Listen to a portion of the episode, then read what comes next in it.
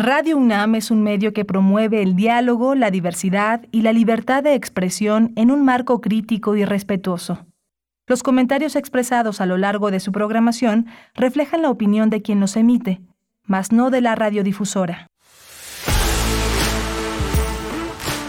Radio UNAM presenta Prisma RU. Una mirada universitaria sobre los acontecimientos actuales. Prisma RU. Relatamos al mundo.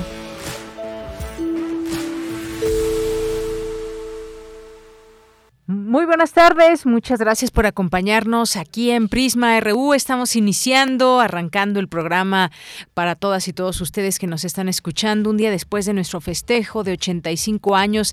Gracias una vez más por habernos acompañado a la audiencia que se pudo dar cita ayer ahí en la sala Julián Carrillo. La verdad es que la pasamos muy bien con todas y todos ustedes. Espero que también hayan disfrutado de la programación que se transmitió en vivo desde ahí desde este recinto de la sala Julián Carrillo. Bien, y un día después tenemos mucha información que seguir porque pues la programación continúa, los programas siguen, la información no para y tenemos que informar a nuestra audiencia. Es la una con cinco y hoy vamos a platicarles sobre una campaña en redes sociales contra la no militarización que está implementando el Centro Cultural Universitario Tlatelolco. Vamos a tener también a hablar de este tema que ha sido pues un tema que se ha agravado en los últimos años y ahora pues se destapa todo este tema y me refiero al tema del agua, la escasez del agua en el norte del país, Nuevo León, por ejemplo, el caso de Monterrey que está un, una situación eh, pues difícil, difícil. Vamos a, tratar de entender este conflicto. Vamos a platicar con el doctor Alfonso Cortés Lara, que es investigador del Departamento de Estudios Urbanos y del Medio Ambiente del Colegio de la Frontera Norte. No solamente escasez en, en Monterrey, Nuevo León, también en Ciudad Juárez, en Baja California, las entidades que han sido más afectadas. Vamos a hablar de ese tema. Y hay otro tema también que hay que tocar y hay que ver qué está pasando en el ámbito político. Eh, vamos eh, a conversar sobre este tema de de que el partido, el partido oficial destapa a sus presidenciables y define rumbo para 2024. Se habla de encuestas, pero también se habla de adelantarse a los tiempos. Vamos a hablar de esto y también de las derrotas electorales del PRI al frente de Alejandro Moreno. Aún con todo eso seguirá en el PRI. Bueno, pues vamos a hablar de todo esto con la doctora Marta Singer, académica de la Facultad de Ciencias Políticas y Sociales de la UNAM. Vamos a tener hoy miércoles, miércoles de sustenta miércoles de ciencia, miércoles de cultura también y de información nacional e internacional. Quédense con nosotras y nosotros aquí en Prisma RU, arroba Prisma RU, nuestro Twitter, Prisma RU en Facebook. Ayer ya no pudimos dar comentario a todos, a dar lectura a todos los comentarios que nos llegaron pero les mandamos muchos saludos a todo ese público que estuvo ahí atento y pendiente de nuestras redes sociales. Hoy, pues si gustan, también nos pueden escribir y los leemos en un momento más. Bien, pues le acompañamos en esta tarde que parecía que iba a ser lluviosa, luego ya salió el sol y por ahí andamos. De todos modos, ya en tiempo de lluvias, carguen con su paraguas. Le acompañamos esta tarde aquí en cabina de Radio UNAM, Marco Lubián en la producción, Denis Licea en la asistencia de producción, Arturo González en los controles técnicos, Michelle González en las redes sociales y en el micrófono le saluda Deyanira Morán. Bienvenidos y bienvenidas. Iniciamos desde aquí, relatamos al mundo. Relatamos al mundo. Relatamos al mundo.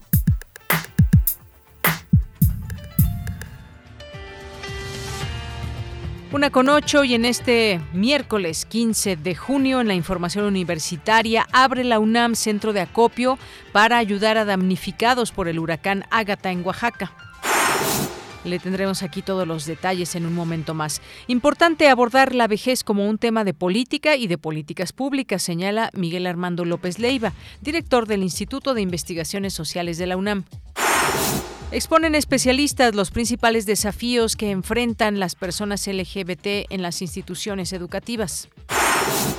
El 2022 es el año internacional de la pesca y la acuacultura artesanales. En este marco, académicos hablan de los retos socioeconómicos y ambientales de este tipo de pesca en nuestro país. En la información nacional, el presidente Andrés Manuel López Obrador lamentó los hechos de violencia en el Estado de México y Chiapas. Rechazó que la inseguridad sea generalizada. Además, reveló que el 71% de los mexicanos no quiere el horario de verano. Señaló que será decisión del Poder Legislativo si aprueban o rechazan la iniciativa para retirarlo. Yo sí voy a seguir enviando iniciativas ¿eh? al Congreso porque tengo que cumplir. Por ejemplo, voy a enviar la iniciativa para que ya no haya cambio de horario. Ya la semana próxima, porque ya tengo ya los estudios y eh, tengo una encuesta, le preguntamos a la gente y ya la semana que viene la voy a enviar. Si no quieren votar este, o la rechazan, pues ni modo, pero ya cumplí. Está 71% a favor de que se cambie, o mejor dicho, que se quite Ahí las palabras del presidente. En más información, este miércoles entró en vigor la nueva tarifa del transporte público en la Ciudad de México. Los transportistas deberán actualizar sus documentos para poder circular y ofrecer el servicio. En la información internacional, el presidente ucraniano Volodymyr Zelensky reiteró a sus socios occidentales que necesita más armas antimisiles para hacer frente a los ataques aéreos rusos. Y en Suiza, los aeropuertos, imagínense, en Suiza sucedió esto, los aeropuertos de Ginebra y Zúrich detuvieron sus operaciones debido a una falla informática. Hoy en la UNAM, ¿qué hacer? ¿Qué escuchar? ¿Y a dónde ir? Hoy, Islas Resonantes nos ofrece el tema Sonido y Lunar, una sesión de escucha seleccionada por Cintia García Leiva, con música que transita desde el ambient, la electrónica, el drone y clásicos de la música experimental contemporánea. Disfruta de esta propuesta sonora y sintoniza hoy, el 96.1 de FM, en punto de las 16 horas, después del corte informativo, con retransmisión el sábado a las 19 horas. Recuerda que el número de junio de la revista de la universidad tiene como tema central las plantas. Descubre todo lo relacionado con este tipo de vegetación, su manera de reproducción, cómo se comunican entre ellas y de qué manera afectan los monocultivos al clima del planeta. El número de junio de la revista de la universidad lo podrás consultar en el sitio oficial www.revistadelauniversidad.mx. Como parte de las actividades conmemorativas por el 60 aniversario del Centro Universitario de Teatro, se llevará a cabo un conversatorio con la actriz Blanca Guerra, el actor Luis de Tavira y Mario Espinosa, titular del Centro Universitario de Teatro. Conéctate hoy, en punto de las 19 horas, a través de las redes sociales de Cultura UNAM y el Centro Universitario de Teatro. Y recuerda, no bajemos la guardia frente a la COVID-19.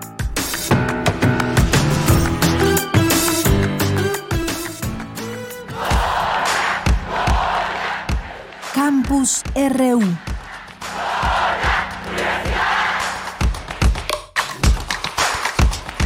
De la tarde con 12 minutos entramos a nuestro campus universitario. Ya le adelantábamos esta información de este centro de acopio para ayudar a los damnificados por el huracán Ágata en Oaxaca debido a estos graves daños que ha provocado ese huracán en días pasados en poblaciones y comunidades de la costa y de la Sierra de Oaxaca. La UNAM invita a las y los universitarios y a la sociedad en general a colaborar solidariamente con numerosas familias que quedaron sin techo y sin comida.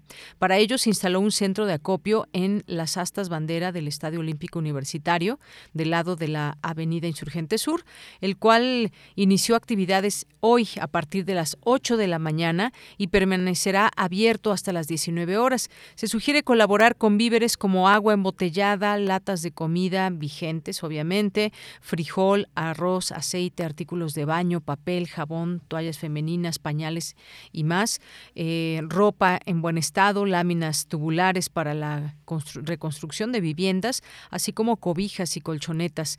El centro de acopio permanecerá abierto hasta el viernes 24 de junio salvo los días sábado 18 y domingo 19. Así que le hacemos esta invitación, si ustedes gustan, a ser solidarios para ayudar a las personas que lo requieren tras el huracán Ágata, que ocasionó muchos daños para muchas familias.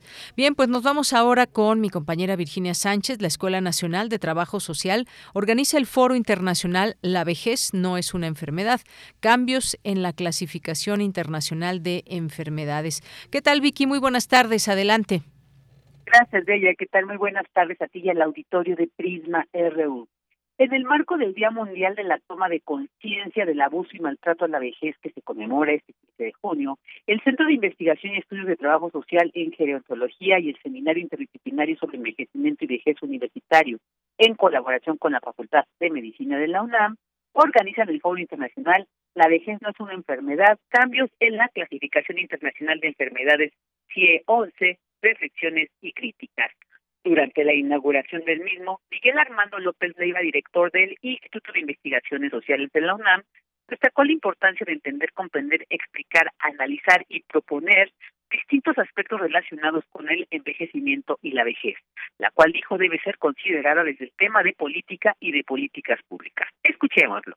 El envejecimiento y la vejez se han convertido en los últimos años, para fortuna creo yo, del país y del conjunto de las personas que están en esta condición, un tema fundamental, un tema de gran interés y un tema, no es menor decirlo, no solamente de reflexión académica y de trabajo de análisis y de propuestas, sino un tema de política y de políticas públicas, que no es esencialmente lo mismo. Y creo que estos esfuerzos como este foro y la coordinación y convergencia de las instancias universitarias, en este caso la Escuela Nacional de Trabajo Social, la Facultad de Medicina, el Instituto, desde luego, y muy particularmente eh, la Secretaría de Desarrollo Institucional a, partir, a través del seminario que coordina la doctora Montes de Oca, estas esta convergencia de esfuerzos son muy útiles para pensar en el presente y en el futuro del envejecimiento y la vejez desde una perspectiva, como el propio seminario lo dice, interdisciplinaria. Por su parte, la directora de la Escuela Nacional de Trabajo Social, Carmen Casarratia, se refirió a la importancia de entender que la vejez no es una enfermedad, premisa que dijo se ha estado planteando desde hace décadas. Escuchémosla. Un planteamiento que ya desde 1970 se hacía por Maggie Kuhn, fundadora de las Panteras Grises, ¿no? Que nos decía particularmente y hacía un apunte hacia esos prejuicios que pues han sido muy arraigados y que tienen sentido en varios aspectos, que la vejez en esos momentos se revisaba y se analizaba como una enfermedad, como un grupo etario no consciente, como personas que no, no tienen un espacio de incidencia, ¿no? Y que justo en este espacio de análisis y reflexión a partir de los planteamientos de la Organización Mundial de la Salud, declara justamente en esta década de envejecimiento saludable del 2021-2030, en esta clasificación justo estadística que hace la Organización Mundial de la Salud Internacional de Enfermedades y Problemas de Salud relacionados, en donde pues se trasciende a hacer mucho más evidente que la vejez no es una enfermedad. Y bueno, cabe señalar que en esta inauguración también estuvieron presentes Carlos Diver de las veces María Montero López y Gandhi Ponce, representando la dirección de las facultades de Medicina, de Psicología y de la Escuela Nacional de Enfermería y Obstetricia respectivamente, así como Elba Leiva, directora de la Facultad de Odontología, entre otros.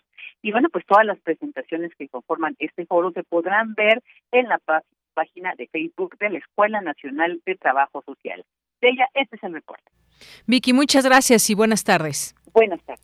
Bien, pues sí, no, no es una enfermedad, la vejez, como ya escuchábamos, y toda esta información interesante sobre eh, los cambios en la clasificación internacional de enfermedades. Vamos ahora con la siguiente información de Cindy Pérez Ramírez. Necesario crear espacios seguros e incluyentes en instituciones educativas. ¿Qué tal, Cindy? Buenas tardes, adelante.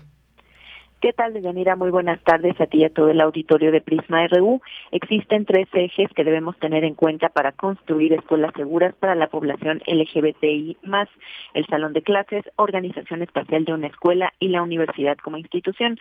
Así lo dijo Giovanni Guerrero McManus, investigadora del Centro de Investigaciones Interdisciplinarias en Ciencias y Humanidades de la UNAM, en la charla La Universidad como Espacio Seguro para las Personas LGBTI, realizada en el marco de la Semana de Diversidad Sexual 2022, organizada por el Universum, Museo de las Ciencias de la UNAM.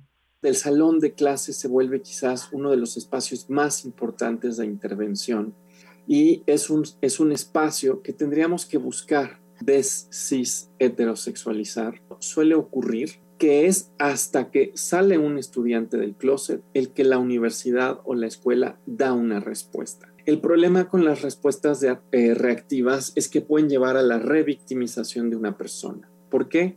Porque pueden convertir a la persona en un problema que la institución tiene que resolver. E idealmente, en ese sentido, lo mejor es que actuemos de manera proactiva o preventiva. Las aproximaciones proactivas justo lo que hacen es crear un ambiente de... Sí, adelante, Cindy. La académica señaló que uno de los desafíos más grandes es crear espacios seguros y libres de violencia para todas las poblaciones, de Yanira no solo para diversidades sexogenéricas.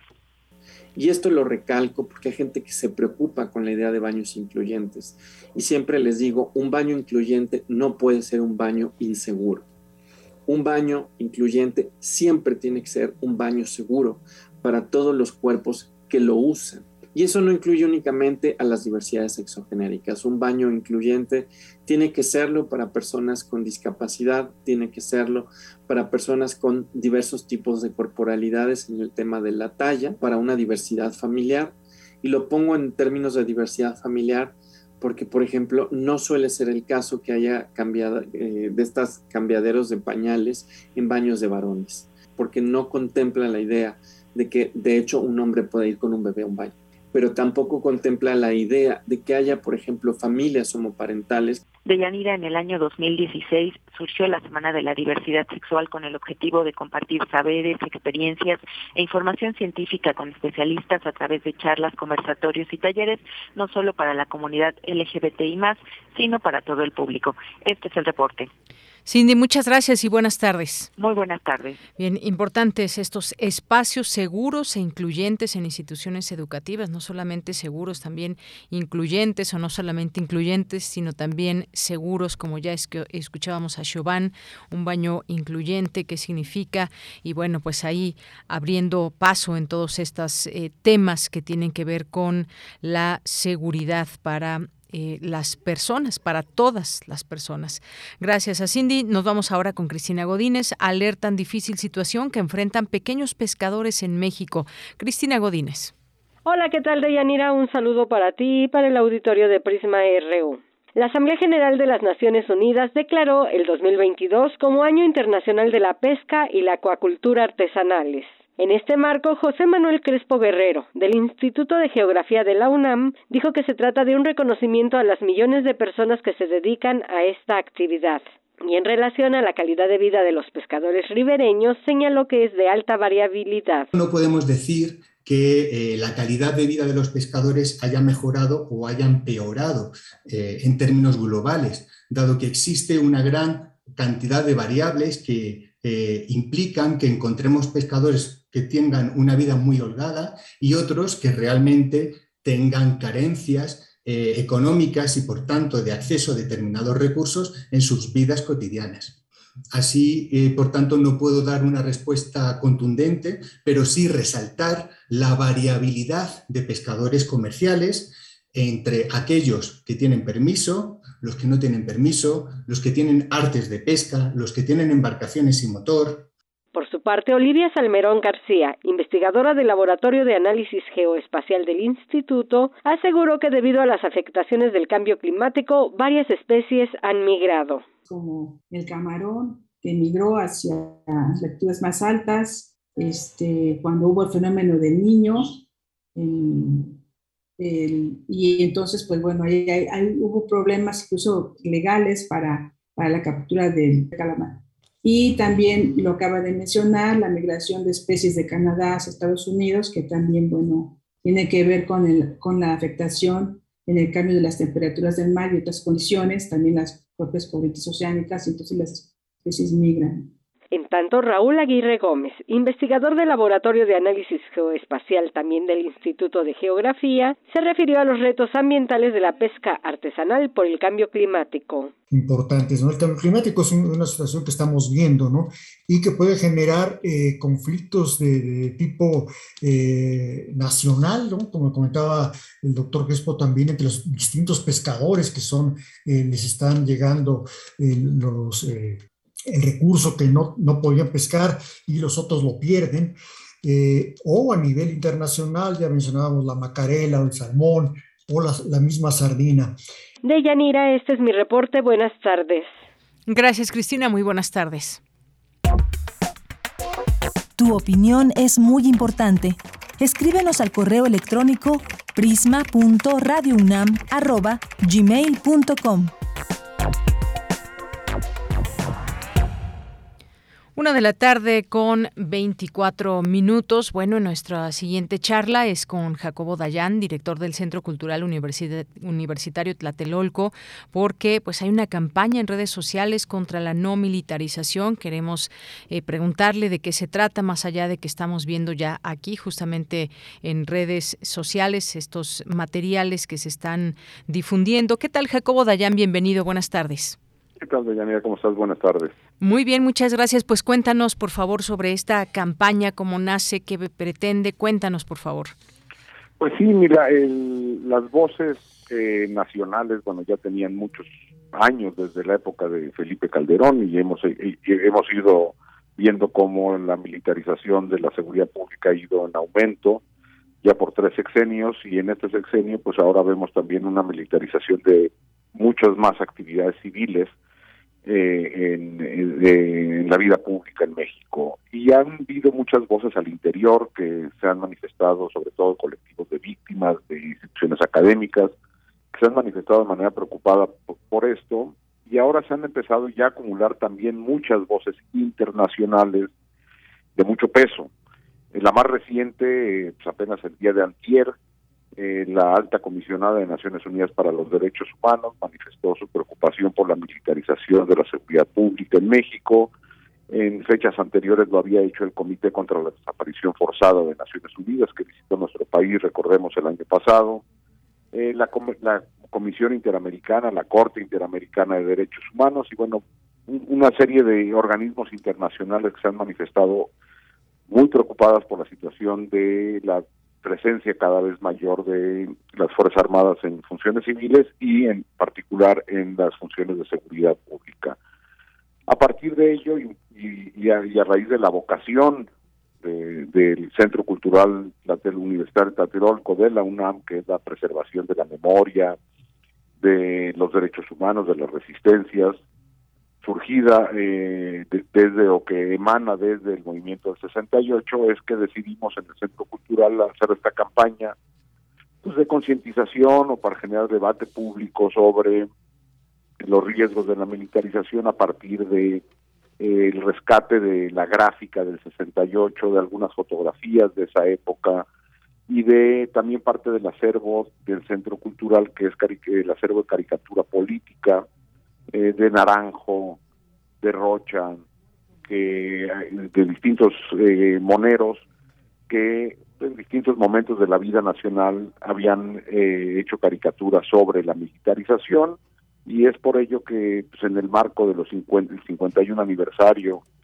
la conmemoración del halconazo que se da en, en, este mes, el 10 de junio, es que lanzamos esta campaña un poco por eh, rescatar estos materiales como parte del acervo del Centro Cultural y traer esa memoria del pasado al presente y reflexionar sobre la militarización de la vida pública en México. Efectivamente, todos estos temas sin duda muy, muy importantes que se deben seguir haciendo eh, visibles, extensivos, hablar de derechos humanos, hablar de las preocupaciones que podemos tener hoy en día.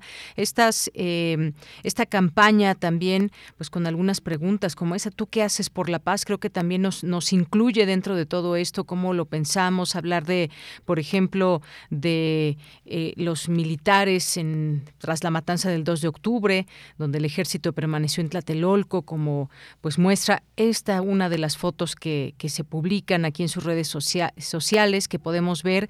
Eh, invitamos también, por supuesto, a que la gente entre a, su, a sus redes sociales y pueda ver de qué se trata esta campaña. Pero dejar ahí abiertas estas preguntas siempre importante. ¿Qué hacemos, por ejemplo, eh, por la paz hoy en día cuando tenemos todos, todos estos antecedentes, pero que también actualmente pues debemos poner atención a, a, todos estos temas, Jacobo.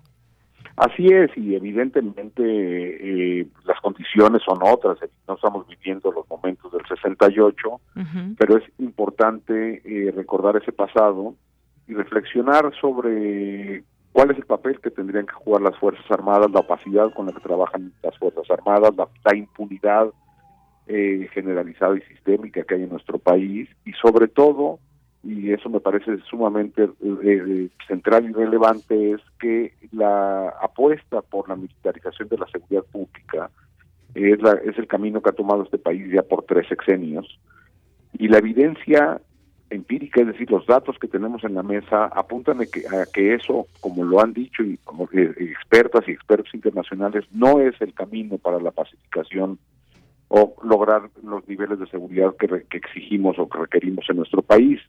Y la, tanto gobiernos como sociedad eh, hemos aceptado esta como si fuera la única alternativa, ¿no? La militarización de la seguridad pública, cuando hay otros caminos. Y creo que es necesario eh, plantear la pregunta y reflexionar, eh, exigirle a las autoridades que se presenten cuáles son los planes concretos, cuál es el plan de, de retiro, como lo marca la Constitución, de retiro de las Fuerzas Armadas de la seguridad pública, el fortalecimiento a las policías civiles. Evidentemente nadie está eh, exigiendo o pidiendo que de un día para otro eh, las Fuerzas Armadas dejen la seguridad pública, pero tiene que haber un plan de salida. Y mientras estén ahí, tiene que haber eh, subordinación a mandos civiles, como lo marca la Constitución, repito, transparencia, fiscalización y abatimiento de la impunidad.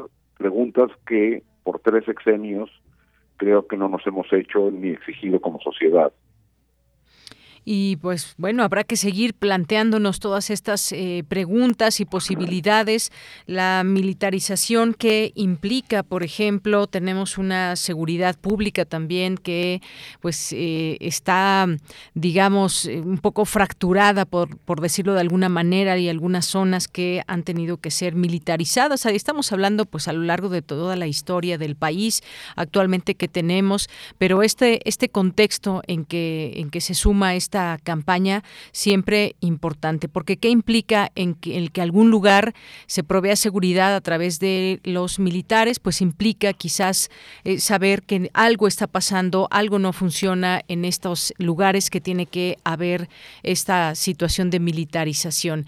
Y pensarlo a nivel país, pues también nos, nos provoca muchas más preguntas, porque puede haber regiones, pero también lo que hemos visto en los últimos sexenios, como bien decías, pues es ampliar estas eh, posibilidades y solamente si se ve a los militares se puede proveer de, de, justicia, de seguridad o qué pasa con los propios militares también con respecto a los derechos humanos. Son muchas cosas, Jacobo.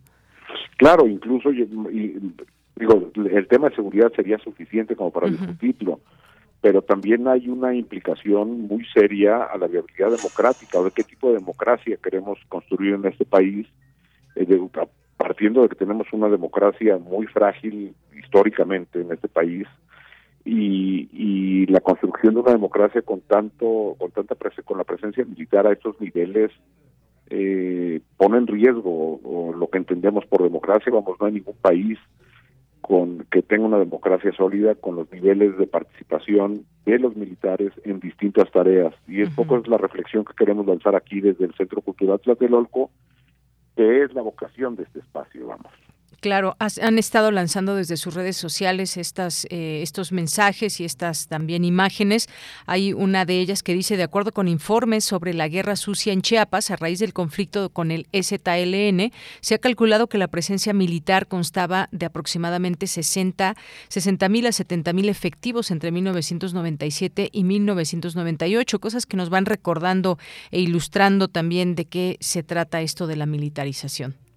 Así es, estaremos sacando durante todo el mes de junio, repito, por el aniversario del Alconazo, distintos materiales en las redes sociales del Centro Cultural que, que, evocan nuestro pasado y nuestro presente. También hay diseños contemporáneos sobre la militarización, desde la gráfica del 68 hasta nuestros días, creo que vale es necesario esta reflexión.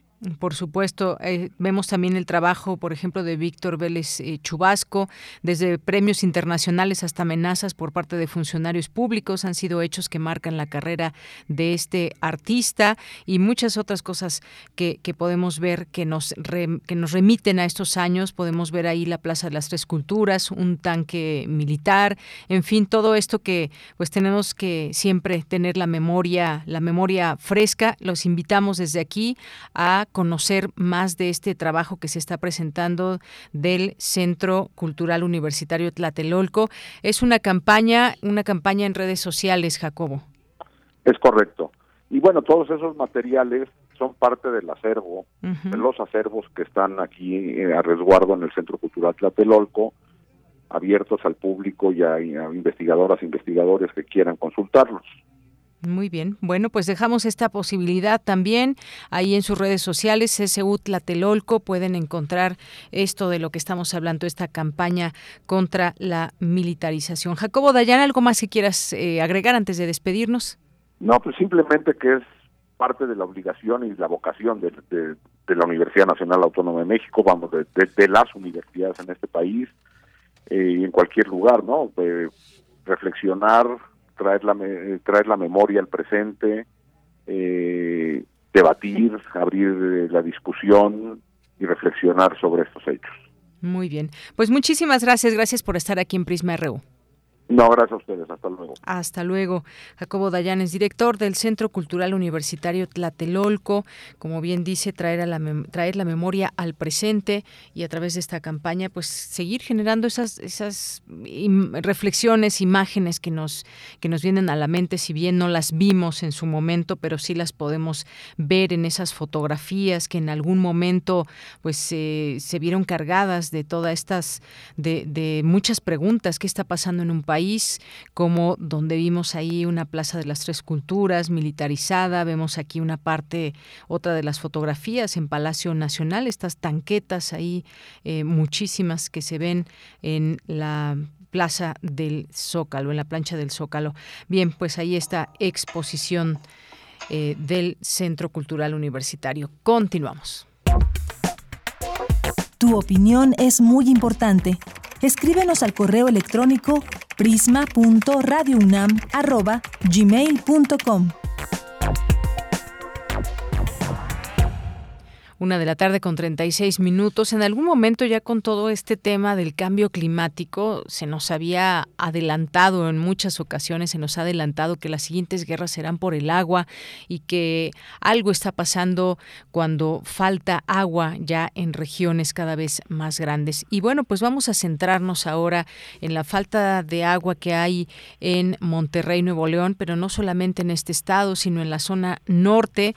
Eh, hay al menos, por ejemplo, de los 13 municipios que integran la zona metropolitana de la capital, ahí en Nuevo León, que existe una veintena de campos de golf, y esto salió hoy, entre públicos y privados, que pues están regados, están siendo regados con agua potable, a pesar de la crisis hídrica que azota la entidad y que ha obligado a las autoridades a limitar el suministro del líquido. Vamos a tratar de ir entendiendo por qué hay falta de agua en esta región. Hemos invitado hoy al doctor Alfonso Cortés Lara, investigador del Departamento de Estudios Urbanos y del Medio Ambiente en el Colegio de la Frontera Norte. ¿Qué tal, doctor Alfonso? Bienvenido, buenas tardes.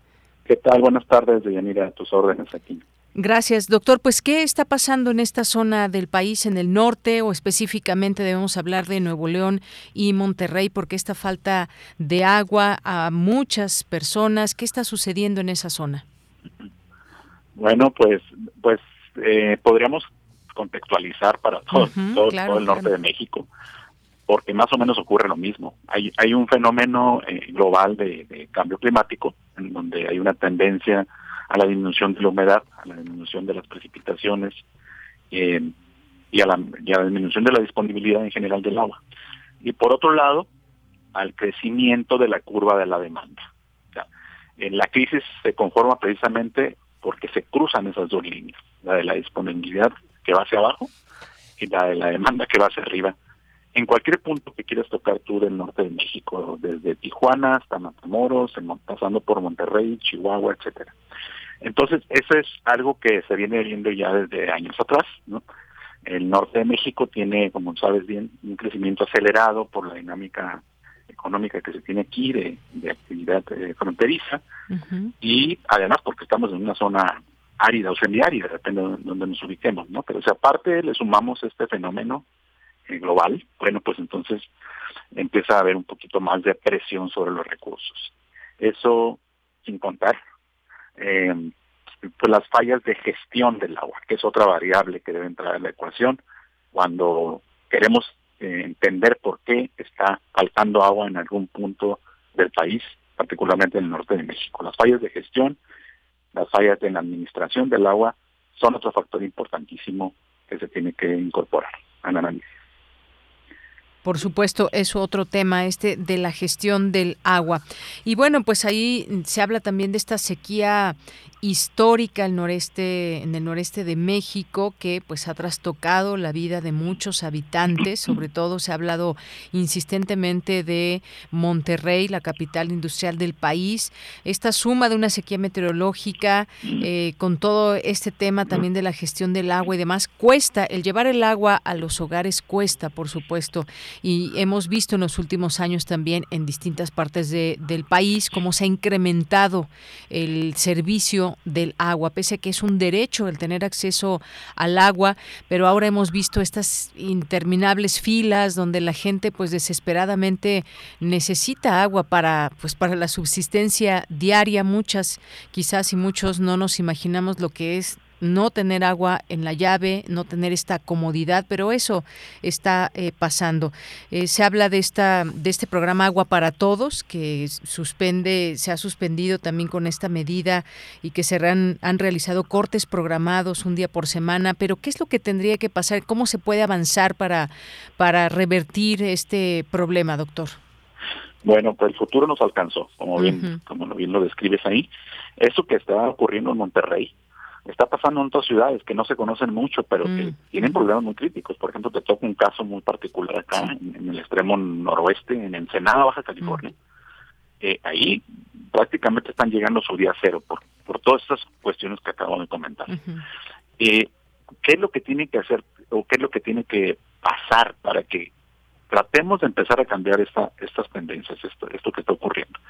Bueno, si hemos visto que históricamente, tradicionalmente, lo que se ha buscado a partir de, la, de los tomadores de decisiones en la, política del agua es irnos por el lado de la oferta, es decir, generar nuevas fuentes de agua. Y para el caso de Monterrey fue muy claro, pues, se buscó años atrás una nueva fuente de agua para una ciudad sedienta como Monterrey, para un área metropolitana como Monterrey. Recordarás que el proyecto Monterrey 6, ¿no? Y otros, ¿no? Intentos que había habido antes para traer agua de las zonas, digamos, con mayor abundancia relativa de agua este del sur sureste hacia el norte pero yo creo que no hay ni fuente de agua que alcance ni recurso financiero que alcance para construir más infraestructura si seguimos por la parte de ubicar únicamente como alternativa para la problemática el lado de la oferta.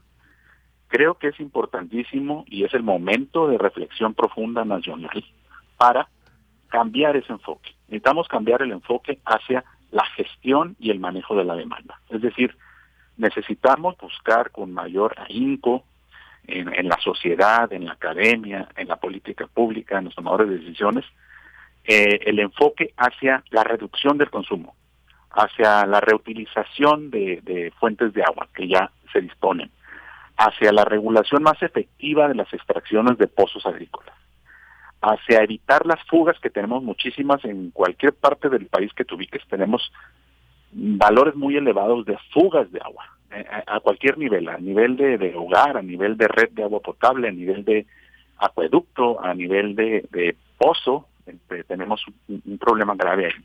Entonces necesitamos pues voltear esta parte.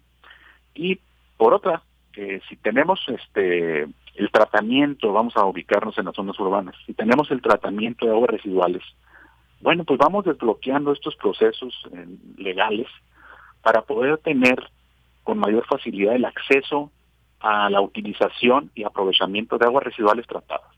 Me parece que esa es una de las formas que no se ha explotado, que no se ha profundizado su, su, su implementación, en parte porque hay candados institucionales en esta ley eh, ya este, anacrónica, en esta ley que ya está fuera de tiempo, la, ley de aguas nacionales de 1992, y pues destrabar estos conceptos en, una nueva ley general de aguas. Ya está por ahí listo, por ejemplo, hablando de este particular, ¿no? De las aguas residuales que se pueden aprovechar. La NOM 001 hace unos meses salió de Semarnat. Eso permite y da, da flexibilidad para utilizar aguas residuales tratadas, limpiadas, pues, en una mayor diversidad de usos, ¿no? Entonces, debemos aprovechar eso, porque esa es una fuente de agua que, ya tenemos, ¿no? O sea, no necesitamos generar nuevas fuentes de agua, ya las tenemos, ¿no? Y sobre todo en esas ciudades como Monterrey, Tijuana, Ciudad Juárez, la Ciudad de México, las grandes ciudades, Guadalajara, donde hay un, volumen importantísimo de agua residual tratada y prácticamente a todas se le da tratamiento.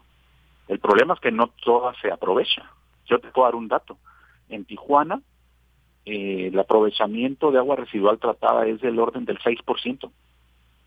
En Ensenada, donde ahorita no tienen ninguna gota, eh, bueno, tienen una problemática tremenda. Tú hablabas de tandeos así, de ese tipo, pero ahí tienen semanas a veces sin agua, en, en 130, 140 colonias al mismo tiempo. ¿Por qué? Porque tienen un menos de un 2% de aprovechamiento de agua residual tratada. Eh, entonces, esto es una, es una tarea pendiente, es una asignatura pendiente que permitiría reducir muchísimo, muchísimo la presión o el estrés hídrico, ¿no? Este, y desde luego a haber otras alternativas no necesariamente estructurales, no, no, no necesariamente de, de más infraestructura, pues, ¿no? Que eso pues es costosísimo, ¿no? No, no hay recurso que alcance, te decía. Hay que voltear a ver de qué manera reducimos el consumo, porque si seguimos con esta tendencia, con una disponibilidad eh, natural que va a la baja, y una demanda a la alta, pues olvídate, jamás vamos a poder eh, tener un equilibrio ¿no? en estas curvas. Claro, pues sí, cuántos elementos también hay que se generan en todo ello para que la gente no tenga no tenga agua en lugares como Baja California, Ensenada, que decíamos también, Ciudad Juárez, Nuevo León, Monterrey, por supuesto. Eh, una nueva ley general de, de aguas. Es, es decir, un poco podríamos, ¿qué pasa con las autoridades que se supone van previendo todas estas situaciones? No es que de un día para otro suceda esto, hay una necesidad que va empujando para tener, por ejemplo, esta nueva ley general de, de aguas, ese tema de la utilización de aguas residuales, todo esto pues se deja crecer el problema o, cuál es la situación con las autoridades también, doctor. Sí, sí, pues es que eh, bueno, este, este, el enfoque de la ley, la ley de aguas nacionales que está vigente desde el 90 y todavía lo está, pues ya está, está, ya no es capaz de resolver las problemáticas. Esa además era un enfoque mm, altamente privatizador y, vimos que en los lugares donde se facilitaba que entrara pues en eh, la privatización de los organismos de agua potable, pues fallaron todos, ¿no? O sea, elevaron los, lo único que hicieron fue elevar los costos del acceso al agua y con eso poner más en riesgo el derecho, el acceso al agua, ¿no? El derecho humano al agua. Entonces, obviamente que es una tarea fundamental de toda la sociedad, pero desde luego primero de nuestros este, diputados y senadores, pues es la de trabajar, pero ahora sí, ¿no? Este, porque ya se los marcó además la Suprema Corte de Justicia de la Nación, ¿no? O sea, ya, los, está obligando a revisar pues la nueva propuesta de Ley General de Agua. Esta nueva Ley General de Agua tiene componentes importantes para aumentar la disponibilidad de agua. Y la otra, eh, digamos, característica fundamental es la ciudadanización de los procesos en la toma de decisiones vemos que muchas de las decisiones que se tomaron fueron erróneas. fallidas, ¿no? Y fueron precisamente porque no estaba la sociedad ahí como ente eh, de vigilancia social. Ahora esta nueva ley general de aguas promueve eso, promueve una mayor participación, una mayor democratización de la toma de decisiones y parecería que no, pero eso es importantísimo, por ejemplo, para tener una mejor priorización de alternativas. La falla así en, gestión del agua es fundamentalmente que no se priorizan las alternativas. No, es que no tengamos alternativas, las tenemos, el asunto es que se priorizan de manera errónea. Se ponen a veces las más costosas, las menos, las que más contaminan, las menos viables. Y pues entonces eso obviamente profundiza la problemática. Creo que sería un gran paso eh, eh, el avanzar en esta nueva ley general de aguas. Necesitamos impulsarla desde todos los ámbitos y sectores para que se ponga en operación y por lo tanto se dé un cambio de rumbo significativo para enfrentar esta crisis de agua que vivimos hoy en día, porque sí tenemos una crisis de agua y puede aumentar. Y puede aumentar. Y, estamos hablando también de otras zonas que puedan también irse generando este tipo de problemas. Eh, ¿Cómo ve esto, doctor? Sí, bueno, a mí me ha tocado estar trabajando mucho en, en, México y en, otros países, pero particularmente en México, en el, en el noroeste, norte, noreste. Y pues generalmente se habla de lo que se ve, ¿no? Más claramente, como Monterrey. Pero yo puedo decirles que prácticamente todas las ciudades fronterizas tienen esos mismos problemas. Los estados que no están tan al norte, pero en el norte del país, como por ejemplo la Baja Sur, la Baja Sur, La Paz, Baja California Sur, Los Cabos, Sonora, este, Durango, La Laguna, este, San Luis Potosí, o sea, tenemos muchos problemas en todos estos estados que no precisamente tocan la franja fronteriza. ¿Por qué? Porque pues de todas maneras una zona, son zonas áridas, ¿no? Ya naturalmente. Pero repito, tenemos este fenómeno global que no es otra cosa más que reducción de la disponibilidad o por lo menos que se prolonguen los periodos de sequía y eso pues desde luego que presiona cualquier cualquier a cualquier organismo operador, ¿no? y también a cualquier zona de riego, que estamos viendo también problemas en las áreas de riego. No olvidemos que las áreas de riego pues son los principales consumidores en volumen de agua. ¿Por qué? Pues porque producen alimentos, ¿no? Ese es, es, de sentido común. Consumen mucha agua porque necesitan mucha agua. Sin embargo, ese 70, 75, 80, 86% depende de, de la zona de riego donde te ubiques. eh, tiene también unas ventanas de oportunidad. Podríamos voltear a ver ahí para rescatar volúmenes importantes del agua que ya se utiliza. Ahí también hay que darle vuelta al agua, reutilizarla y aumentar un poco la eficiencia. Y no estoy hablando de aumentar la eficiencia en niveles de los que he escuchado que son inviables. este, eso es elevadísimo, del 50%, que no, no, no, no. Eso cuesta muchísimo pero sí podemos incrementar las eficiencias en las zonas de riego del país en el orden del 2, 3, 4% en el mediano plazo.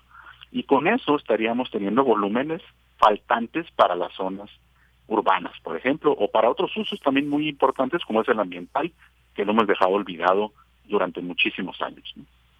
Así es. Y doctor, por último, me gustaría preguntarle, usted también hablaba de eh, la reducción en el consumo y de pronto, pues cuando escuchamos eso, nos preguntamos cómo reducir el consumo cuando pensamos que toda el agua que utilizamos es básica en nuestro día a día, pero muchas veces, y aquí pondría quizás el, eh, el dedo en la llaga, no pensamos en esta reutilización por, por, ejemplo, desde simplemente cuando nos bañamos en lo que sale el agua caliente, pues no aprovechamos esa agua. Esa agua se va y ya se desperdicia, pero no tenemos quizás esos hábitos. Debe haber también eh, quizás esas campañas intensas, porque ahorita que vemos esta eh, situación tan grave en, con muchas personas en el norte, en esta región del norte, pues pensamos y cómo vamos a, cómo podemos hacer esta reducción en el consumo. Eso es algo muy importante de lo cual no se habla tanto. Sí, y es que no es no es en automático de, mira este sin embargo tampoco estaríamos descubriendo el hilo negro ¿eh? los, instrumentos existen y nada más son eh, caerían en tres grandes categorías los instrumentos de apoyos institucionales los institucionales pues los de orden regulatorio y los de mercado, es decir, los que tienen que ver con el, sistema tarifario. Si hacemos una combinación inteligente de estos tres, estaríamos yéndonos hacia la parte de la demanda para reducirla. Claro que no viene sola la, la, la, demanda, este, la reducción de la demanda. Un usuario agrícola o un usuario urbano o un usuario industrial necesita incentivos para reducir la demanda. No viene perfecto, es por sí sola. Entonces, simplemente hay que poner a trabajar estos mecanismos, ¿no? Claro. Bueno, pues doctor, muchas gracias por estar aquí con nosotros, explicarnos este tema que sin duda es importante conocer porque es una región, pero estamos inmersos en este país y no es de que como a mí no me afecta, no me va a importar, es importante conocer todos estos elementos que se conjuntan para que se esté dando una situación tan grave como del norte. Muchísimas gracias, doctor, por estar aquí. Muchas gracias a ti, Daniela. Gracias, muy buenas tardes al doctor Alfonso Cortés Lara, investigador del Departamento de Estudios Urbanos y del Medio Ambiente del Colegio de la Frontera Norte. Bien, pues nos vamos a ir con un material que nos dejó Margarita Castillo eh, con motivo de los 85 años de Radio UNAM, pero que por cuestiones de tiempo no pudimos pasar el día de ayer, así que se los dejamos el día de hoy este material. Adelante.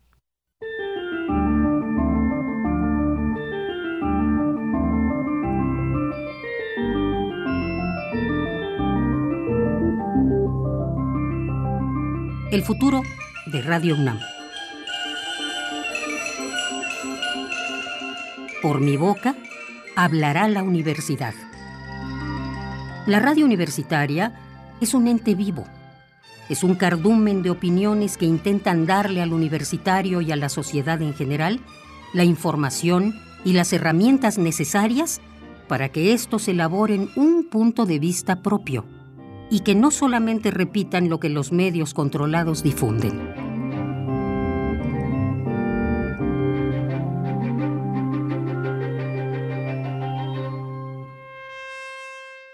La radio universitaria está, y deberá seguir estando, comprometida con el bienestar de la sociedad, ya que es a ella a quien se debe.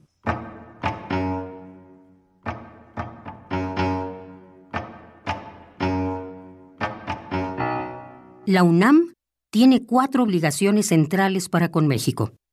Educación, investigación, divulgación y prestación de servicios.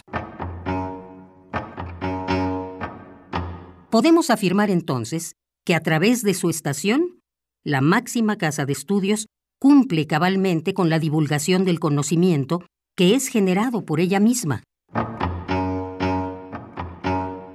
Por mi boca, hablará la universidad. Es una afirmación que nunca debiera olvidársenos. Cada uno de los institutos, centros, escuelas y facultades de la institución deberían tener un breve espacio a la semana para comunicarse con la gente. En él, le explicarían a la comunidad y a todos sus radioescuchas la importancia social de su especialidad, así como también por este medio podrían poner al alcance de todos sus más recientes descubrimientos.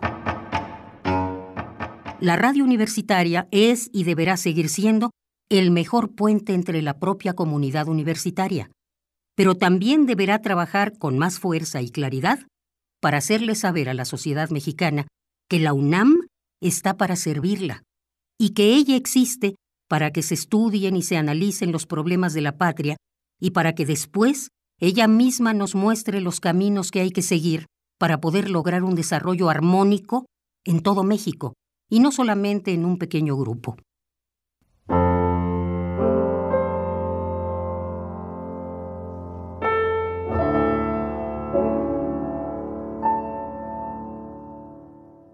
Hay un tema que me parece de suma importancia mencionar.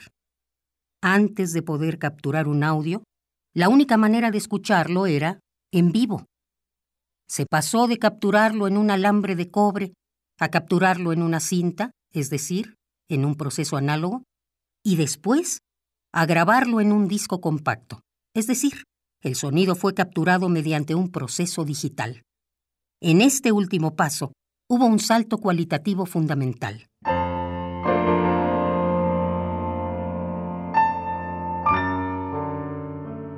El sonido grabado análogamente, al ser transmitido por las frecuencias de la estación, era escuchado por muchas personas y quizás se pudiera retransmitir otro día y a otra hora para que otras muchas personas lo escucharan. Pero cuando saltamos a lo digital, las posibilidades sobre la utilización de un material en audio se potencializan. Desde ese momento, le mencioné a quien quisiera escucharme que deberíamos cambiar de nombre.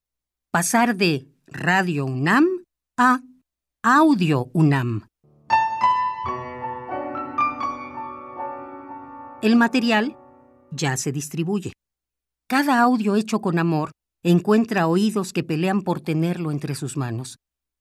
Pero hay otros que no son de sencillo alcance. Por esta razón, tendríamos que diseñar un departamento de divulgación de las producciones hechas por la estación.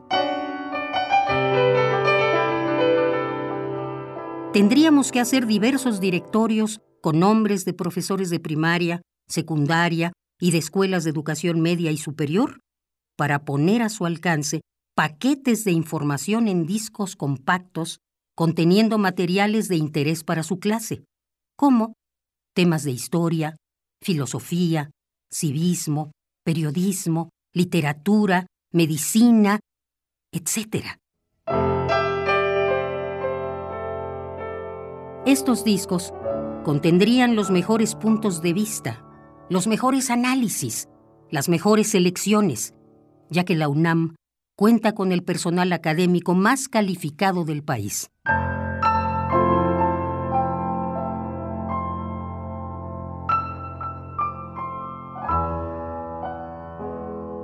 Todo lo producido por la estación tendría necesariamente que estar al alcance de cualquier radioescucha. Así sí, estaríamos ayudando verdaderamente a democratizar, mediante el conocimiento, a la sociedad mexicana.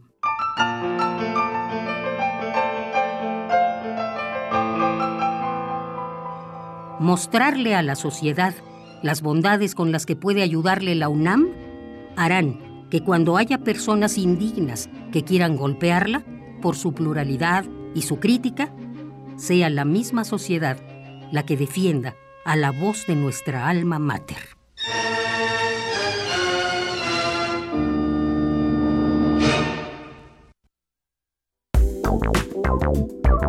Queremos escuchar tu voz.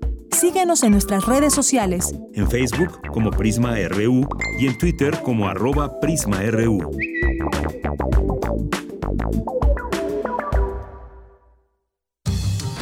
La ciencia que somos. La ciencia que somos. Iberoamérica al aire. Descubre la ciencia que está presente en tu día a día a través de cápsulas, reportajes, entrevistas y reportes en vivo. Viernes de 10 a 11 horas por el 96.1 FM. La ciencia que somos. Iberoamérica al aire. Una coproducción de Radio UNAM y las direcciones de divulgación de la ciencia y de las humanidades. Movimiento naranja. Oye, ¿qué onda con esas de Movimiento Ciudadano? ¿De qué o qué? Como que ya crecieron, ¿no? Nah, siguen siendo un movimiento pequeño. Nomás gobiernan en Jalisco, Nuevo León y uno que otro lugar por ahí regado. No, pues nada más. Jalisco y Nuevo León. No, pues eso sí. Y Guadalajara y Monterrey. Pues entonces, chiquitos, chiquitos no son. No, pues sí están pesados. Como que son lo nuevo. Y sí, hasta tu carro es naranja. Uy, a ese coche se lo llevó el agua. En temporada de lluvias hay que tomar precauciones. Nunca cruzar la corriente en una inundación. Tan solo 50 centímetros de agua pueden llevarse un coche. Consulta los pronósticos del Servicio Meteorológico Nacional. Ten una mochila de emergencia. Agua potable. Protege tus documentos. Y hazle caso a las alertas de protección civil. Esta temporada de lluvias y ciclones, juntos nos protegemos mejor. La Conagua y el Servicio Meteorológico Nacional te informan por tu seguridad. Gobierno de México. Conciencia, psicología y sociedad. Sexta temporada. Todos los lunes a las 6 de la tarde por el 96.1 de FM y por internet en radio.unam.mx. con nuevas especialistas e investigadores en la ciencia psicológica. Radio UNAM, Experiencia Sonora.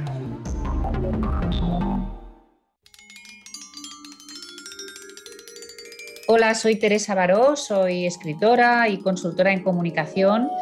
He estado varias veces en México y una de ellas visité Radio UNAM. Y además era una fecha alrededor del Día de Muertos y recuerdo que fue uno de los primeros altares que vi en mi vida porque también era la primera vez que estaba en estas fechas en México. Por lo tanto, guardo un gran recuerdo, no solo de este momento, sino también de la entrevista que fue en un programa acerca de libros. Bueno, os quiero felicitar por los 85 años de trayectoria.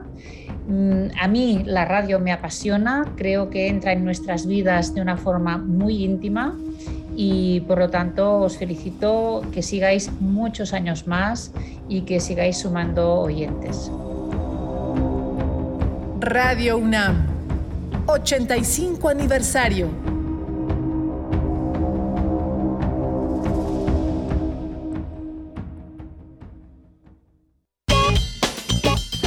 Porque tu opinión es importante, escríbenos al correo electrónico prisma.radiounam@gmail.com.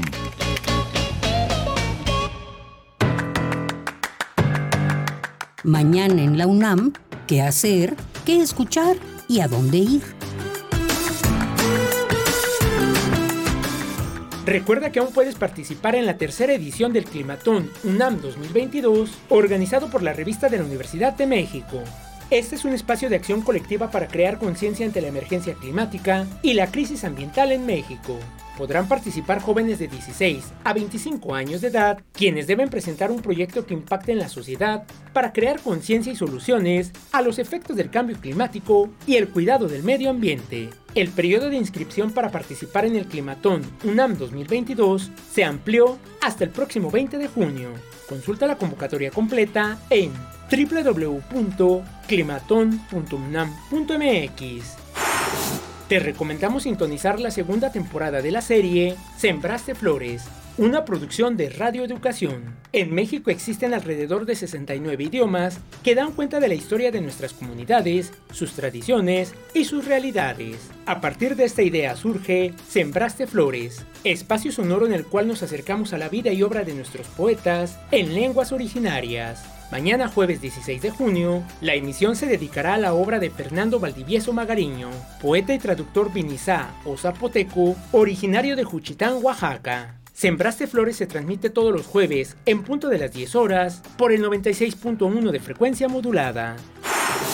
Como parte de las actividades conmemorativas por el Mes del Orgullo y la Diversidad Sexual, la Filmoteca de la UNAM y el Cinematógrafo del Chopo te invitan a disfrutar de la 26 edición del Festival Mix, Cine y Diversidad Sexual, que en esta ocasión tendrá como país invitado a Alemania. Disfruta de documentales, cortos y largometrajes que reflejan la realidad que vive la comunidad LGBTIQ en México y el mundo, así como la lucha que sortean día a día por la defensa de sus derechos. La 26 edición del festival Mix cine y diversidad sexual se presentará en la sala del cinematógrafo del Chopo del 24 al 26 de junio.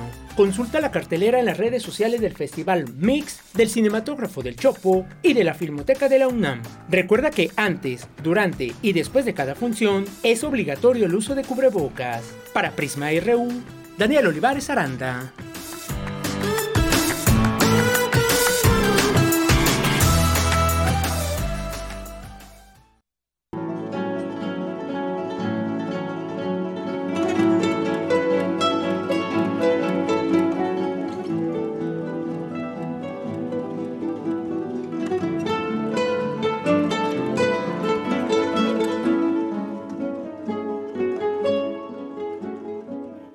Amigos melómanos, soy Luis Carrasco, director de la Orquesta de Cámara de Bellas Artes, y los quiero invitar a los conciertos que tendremos esta semana, el jueves 16 de junio a las 8 de la noche en la Sala Ponce del Palacio de Bellas Artes, y el domingo 19 de junio a las 12 del mediodía en el Auditorio Silvestre Revueltas del Conservatorio Nacional de Música. Vamos a tener como director invitado a un integrante de la Orquesta de Cámara de Bellas Artes, el maestro Francisco Ladrón de Guevara, que va a estar interpretando tres piezas del maestro Raúl Ladrón de Guevara, el padre del director invitado. Vamos a tener también una sinfonieta opus 68 del ruso Nikolai Miaskovsky, así como la participación del guitarrista César Lara con la interpretación del concierto San Ángel del mexicano Gerardo Tamés. Los esperamos el jueves 16 de junio a las 20 horas en el Palacio de Bellas Artes y el domingo 19 de junio a las 12 horas en el Conservatorio Nacional de Música en Polanco, donde recuerden que la entrada es gratuita. Allí los esperamos.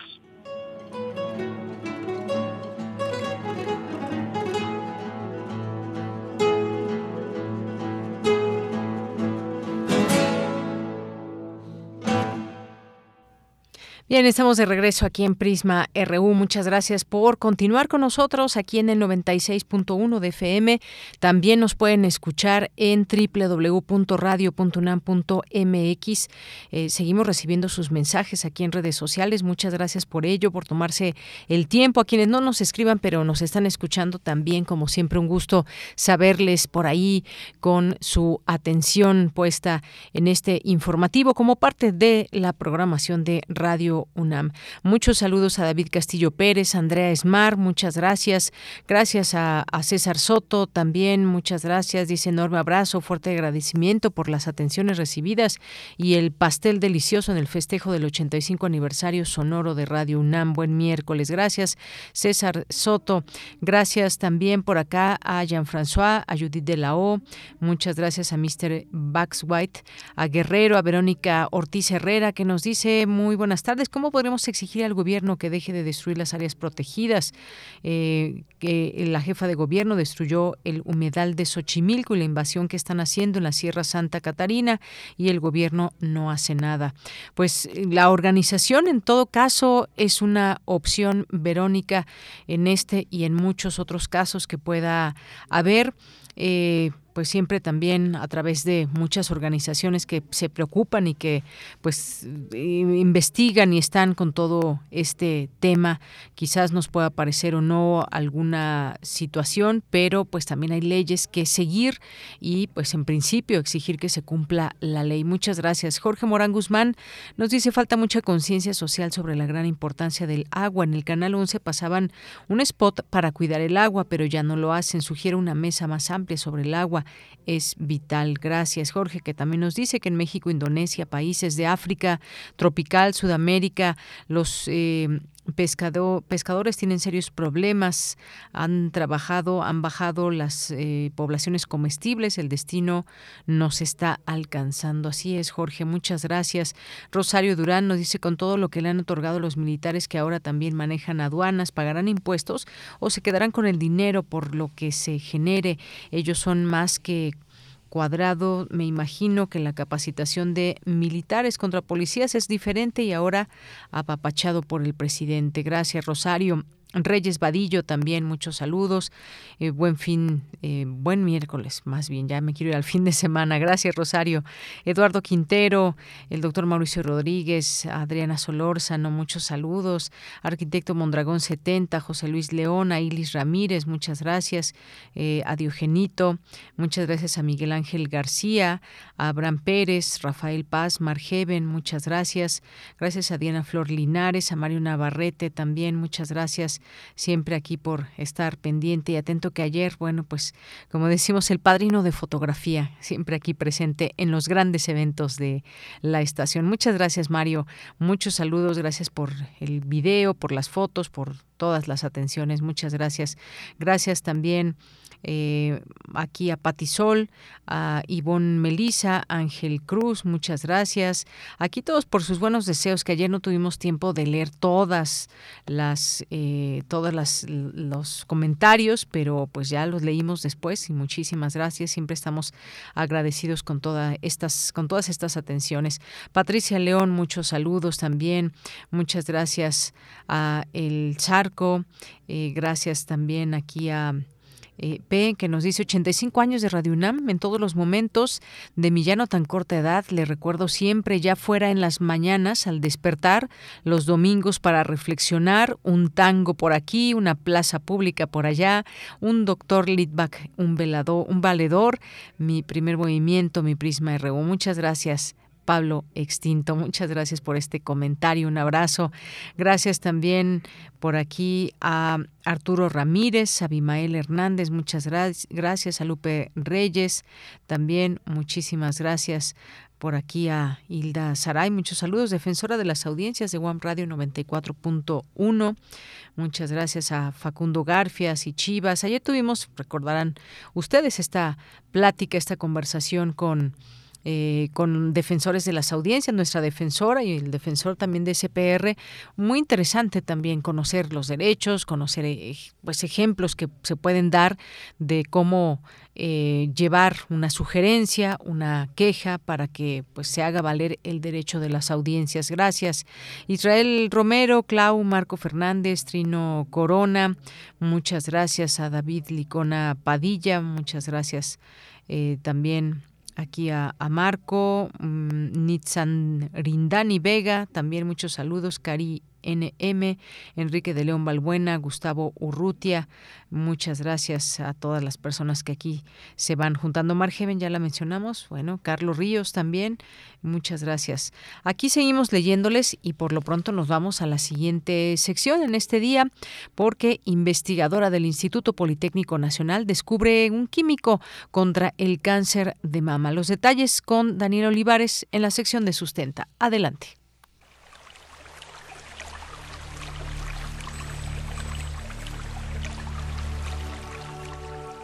Sustenta, sustenta.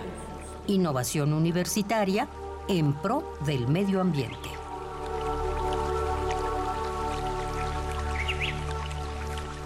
Hay una cuestión de, yo, diría, como es de amor a la tierra, ¿no? Muy buenas tardes al público Radio Escucha de Prisma RU. Les saluda con mucho gusto Daniel Olivares Aranda. Hoy hablaremos acerca de un compuesto químico descubierto en el Instituto Politécnico Nacional para reducir los tumores de cáncer de mama. Antes de ello, es importante saber que este tipo de cáncer es un tumor maligno que se origina en las células de la mama, entendiendo por tumor maligno un grupo de células que crecen de manera desordenada e independiente y que tienden a invadir los tejidos que lo rodean, así como órganos distantes. Según datos del Instituto Nacional de Estadística y Geografía, el cáncer más frecuente en las mujeres es el de mama, las entidades que registran un mayor porcentaje de defunciones en México son Chihuahua, Ciudad de México, Baja California y Baja California Sur. Por su parte, la Organización Mundial de la Salud considera que el de mama es el tipo de cáncer más común, con más de 2,2 millones de casos en 2020. Dicha organización considera además que una de cada 12 mujeres enfermarán de cáncer de mama a lo largo de su vida. En 2020, en el mundo alrededor de 685 mil mujeres fallecieron como consecuencia de dicha enfermedad. Ante esta situación, académicos del Instituto Politécnico Nacional desarrollaron una investigación con la planta Verbecina persicifolia para comprobar su capacidad de reducir los tumores de cáncer de mama. En entrevista con Sustenta, María del Carmen Cruz López, doctora en Ciencias Químico-Biológicas del Politécnico Nacional, nos explicó cómo dio inicio a dicha investigación. El proyecto de investigar a la planta verbecina princifolia, cuyo nombre común es el huichín, es una planta que crece en la Sierra Norte de Puebla y dentro de los de los trabajos de investigación que realizamos se encuentra el buscar especies que no son de interés económico, pero que sin embargo la población sí las utiliza con estos fines medicinales. Esta planta en particular nos llamó la atención porque justo haciendo la búsqueda y comunicación con comunidades de esta Sierra Norte de Puebla, nos hacían mención de ella para tratar diferentes afecciones. La gente la utilizaba de forma común para como una infusión, como un té, para poder disminuir a veces los dolores de estómago en alguna ocasión y particularmente nos llamó la atención un caso en donde hablando con esta gente de la comunidad nos mencionaba que una persona que había sido diagnosticada con cáncer al estarla consumiendo de manera frecuente que era que gustaba mucho el sabor, que además es agradable y cabe mencionarlo, el de la infusión, pues que le, le observó que después obviamente tuvo un tratamiento con, con quimioterapia, pero que sí observó que el consumo de esta planta le había ayudado. De ahí surge la idea de, bueno, como en muchas ocasiones partimos de esta información etnobotánica que tienen muchas comunidades de nuestro país y, bueno, confirmar los efectos biológicos con las herramientas que nosotros podamos tener.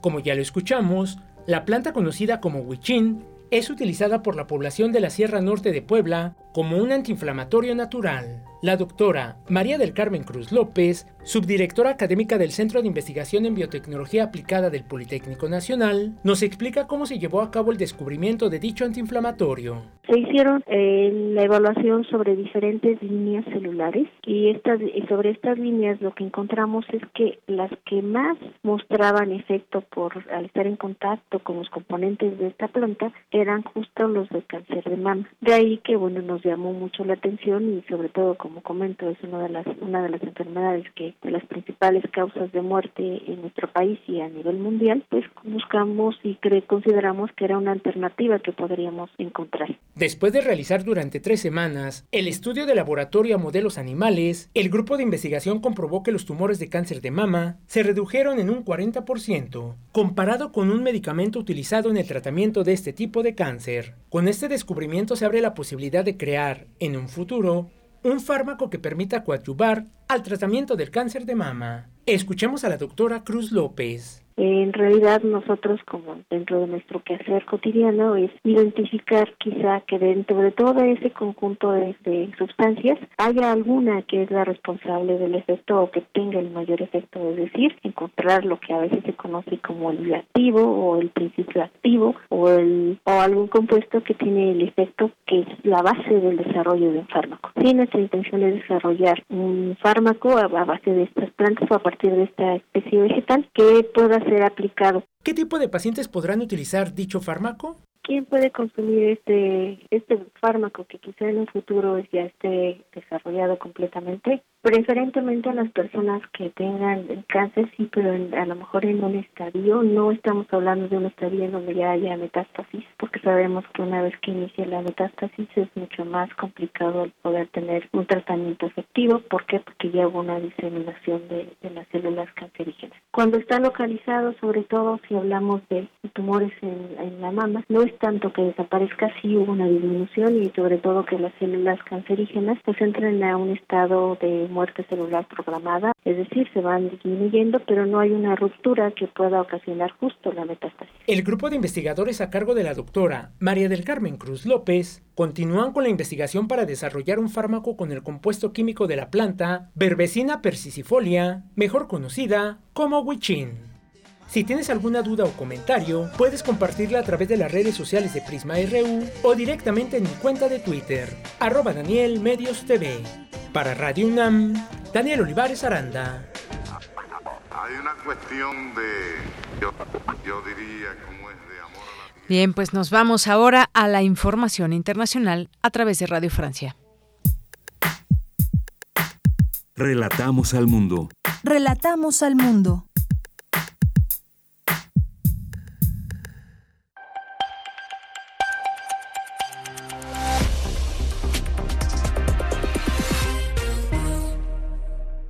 Bienvenidos a Radio Francia Internacional. Vanessa Letron está en la realización técnica de este programa que comienzan con un rápido repaso de la información internacional de este miércoles 15 de junio. Carmele Gallubo. Pekín y Moscú se dan la mano para hacer frente a las sanciones internacionales desatadas por la invasión rusa de Ucrania. Los presidentes Putin y Xi Jinping, en una conversación telefónica hoy, acordaron reforzar su cooperación económica. Y Rusia insta a los ucranianos a cesar su resistencia, que califica de absurda en Severodonetsk y propone un corredor humanitario para evacuar hoy a los civiles, pero el presidente ucraniano Zelensky llama a sus combatientes a seguir resistiendo. Mientras, el secretario general de la OTAN, Jens Stoltenberg, afirmaba esta mañana que había una necesidad urgente de aumentar la entrega de armas modernas a Ucrania. Los aliados se comprometen a seguir proporcionando el equipo militar que Ucrania necesita para continuar, incluidas armas pesadas y sistemas de largo alcance. También discutiremos cómo intensificar el apoyo práctico para otros socios en riesgo, incluidos Bosnia, Herzegovina y Georgia. Y el presidente francés podría viajar a Kiev esta misma semana, una posibilidad que evoca la prensa, pero que París no ha confirmado. Por el momento, Emmanuel Macron se encuentra en Moldavia, país fronterizo con Ucrania, después de haber pasado unas horas en Rumanía. Desde allí, Macron declaró que era necesario llevar a cabo nuevas conversaciones con Ucrania y llamó a mantener el esfuerzo militar y financiero hacia los ucranianos. Después de una reunión de urgencia, el Banco Central Europeo promete flexibilidad en su política monetaria para aliviar las tensiones que ha creado el alza de las tasas de interés de la deuda pública, en particular de Italia. El Banco Central afirma que también dará instrucciones para concebir una nueva herramienta y combatir con ella la excesiva diferencia de los tipos de interés entre los países del norte y del sur de la eurozona. Y en Brasil, la Policía Federal detuvo ayer a un segundo hombre del que sospecha pudo estar involucrado en las desapariciones del periodista británico Don Phillips y el experto indigenista Bruno Pereira, cuyo rastro se perdió hace 10 días en la Amazonía. Prisma RU. Relatamos al mundo. Bien, continuamos, son las 2 de la tarde con 24 minutos. Vamos a hablar de temas políticos un tanto candentes en el escenario. ¿Por qué lo decimos? Porque por una parte, pues parecería que crece la ola de Morena recientemente con las eh, con las candidaturas que se ganaron en distintos estados, en cuatro para ser exactos, y por la otra, pues tenemos también eh, este meeting que hicieron en el Estado de México, un estado que pretenden ganar para el próximo año y pues muy importante será saber qué sucede en el Estado de México, un bastión normalmente eh, priista. Y por la otra pues está lo que sucede en el PRI que pues se habla de la vieja guardia del PRI que quieren que ah, exista un cambio, que se vaya Alejandro Moreno de la dirigencia nacional del PRI. Sin embargo, él se aferra. Ayer hubo una, una reunión donde el dirigente del PRI pues dice que no abandonará el cargo hasta el 19 de agosto de 2023. Bueno, ni más ni menos participaron en esta eh, reunión Dulce María Sauri, Beatriz Paredes Rangel, Claudia Ruiz Macié, Malio Fabio Beltrones, Humberto Roque Villanueva Nueva, entre otros nombres importantes que han hecho, pues que han hecho mucho por ese partido. Miguel Ángel Osorio Chong, por ejemplo, también. Hablemos del tema, ya está en la línea telefónica y agradecemos que nos tome esta llamada. La doctora Marta Singer, académica de la Facultad de Ciencias Políticas y Sociales de la UNAM, especialista en comunicación política, partidos políticos y sistemas electorales. Doctora, bienvenida, muy buenas tardes. ¿Qué tal? ¿Cómo están? Muy buenas tardes. Gracias por la convocatoria. Gracias, doctora. Pues empecemos con el caso de Morena. A ver qué está sucediendo ahí. Se habla de destapes a destiempo. Se habla, pues, de que incluso se estarían, pues, violando eh, algunas leyes electorales al adelantarse a esto. ¿Qué pareciera ser los primeros como destapes o los primeros pasos rumbo a las elecciones del, del Estado de México, pero también hacia el 2024. Bueno, pues sí, efectivamente, eh, yo diría que todos los partidos políticos ya tienen eh, la mira y desde hace mucho rato, no es cuestión de estos últimos días, el 2024 como la gran fecha en la cual eh, pues tendrán que estar necesariamente presentes porque eh, pues es el momento de el cambio eh, y de la renovación eh, de la presidencia de la República. Y em, a mí me, me, llama mucho la atención em, todo este debate que se ha dado de si eso no es legal, que si se pueden reunir o no se pueden reunir las personas que están eh, viendo eh, la posibilidad de competir en el proceso electoral del 24. eh, que si eso no es un acto anticipado de campaña. Bueno, en estricto sentido, eh, no estamos viendo todavía una campaña electoral y eh, al mismo tiempo no hemos dejado de ver desde el mismísimo día que tomó posesión en la presidencia de la República Andrés Manuel López Obrador, no hemos dejado de ver, es más, desde el día que eh, resultó, desde antes que todo el mundo sabía que iba a ganar, no hemos dejado de ver eh, el 2024 como el objetivo eh, a donde camina eh, la política. Y ciertamente, en lugar de eh, estar discutiendo eh, cuál es el proyecto eh, de país que, que queremos, eh, pues eh, los actores eh, se ocupan de eh, eh, denostar a sus adversarios, eh, pues por motivos que son verdaderamente eh, poco importantes. Eh, sí me parece muy importante, ciertamente, que se hayan reunido, sí me parece muy importante que eh, hayan hecho presencia, pues tres eh, líderes de Morena eh, candidateables a la presidencia de la República, que ellos se asuman como eventuales personajes que pueden eh, llegar a ocupar esa candidatura y que lo hayan hecho en el Estado de México. Todo eso tiene significado, todo eso es importante, pero eh, creo yo que en nuestro país ninguna, eh, no, no hay eh, restricción eh, para que eso ocurra. No están haciendo en estricto sentido campaña, y bueno, lo que sí vimos ahí fueron un conjunto de eh, señales, eh, algunas más graves que otras, eh, muy importantes, y donde sí como ciudadanía tenemos que tener el ojo puesto es efectivamente en que los recursos de todos, los recursos del Estado, los recursos del Poder Ejecutivo en este caso, eh, porque son tres personajes del Poder Ejecutivo más el presidente, eh, eh, eh, el, líder del- de, de Morena, no estén utilizando recursos públicos para estos momentos en donde pues lo que están haciendo es posicionarse frente a la sociedad y a la ciudadanía con vistas a una futura elección. Creo que efectivamente eh, ahí vimos no solamente la señal de eh, quiénes eh, son favoritos eh, de quien tome las decisiones en Morena, que creo eh, a nadie le queda duda del enorme, enorme peso que en ello tiene el propio presidente, que tan es así que lo ha ido señalando en su conferencia matutina con toda frecuencia, eh, incluyendo y eh, dejando de lado eh, otras personalidades que están interesadas igualmente en esa competencia. Eh, vamos a seguir viendo esto de aquí al final del sexenio, como lo vimos desde el principio.